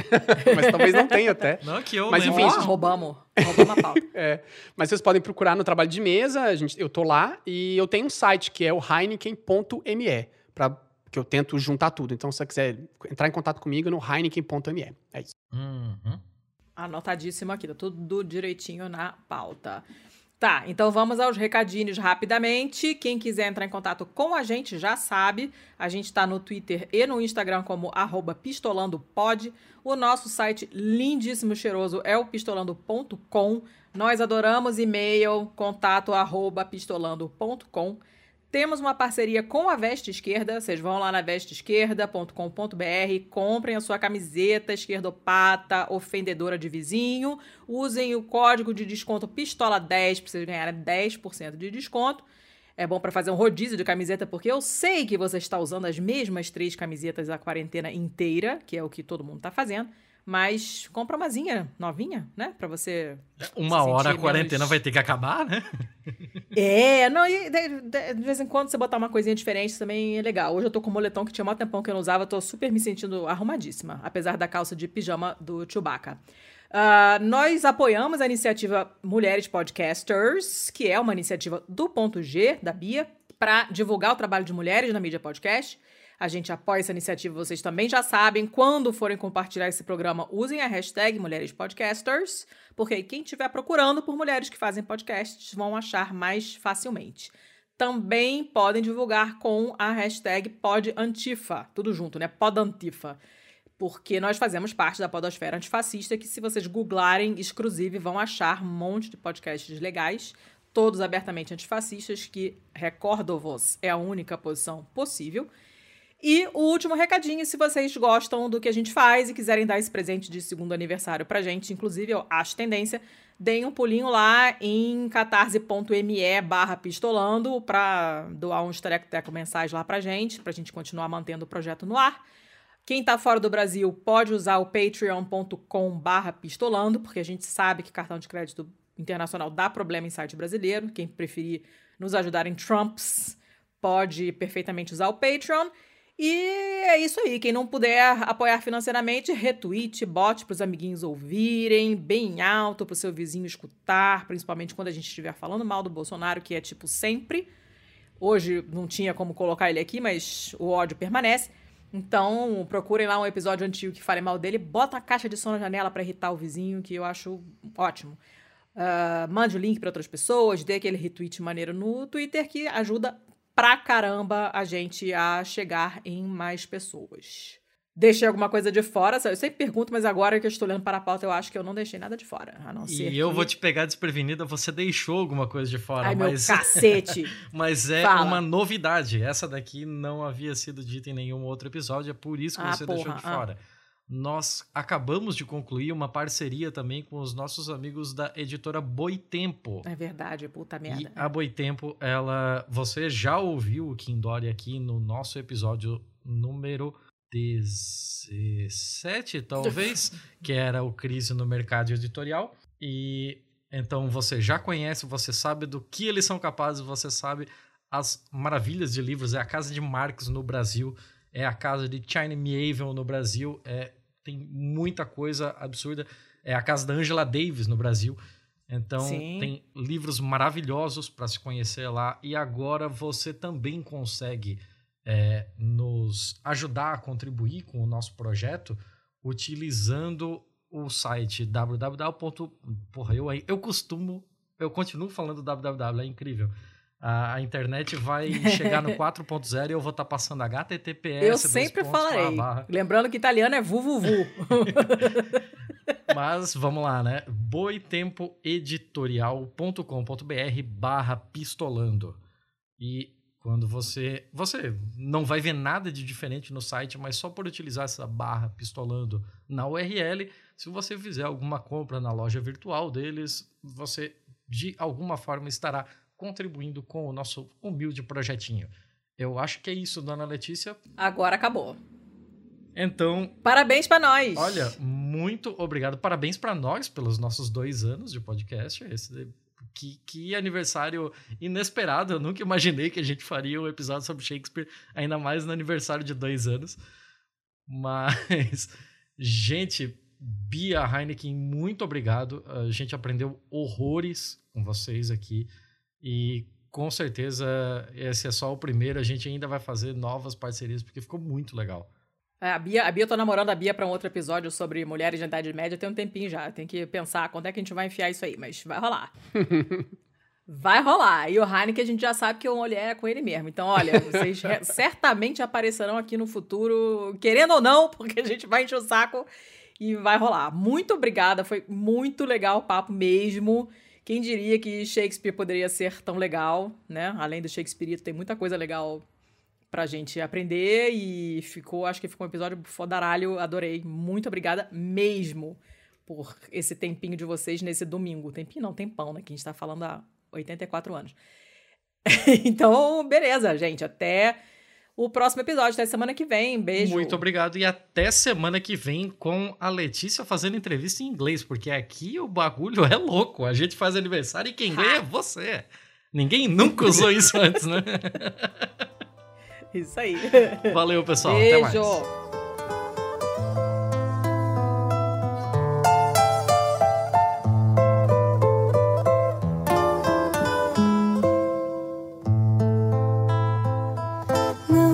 Esqueças de mim quando um dia eu me for. Deposita uma flor onde disser assim. Aqui jaz um amor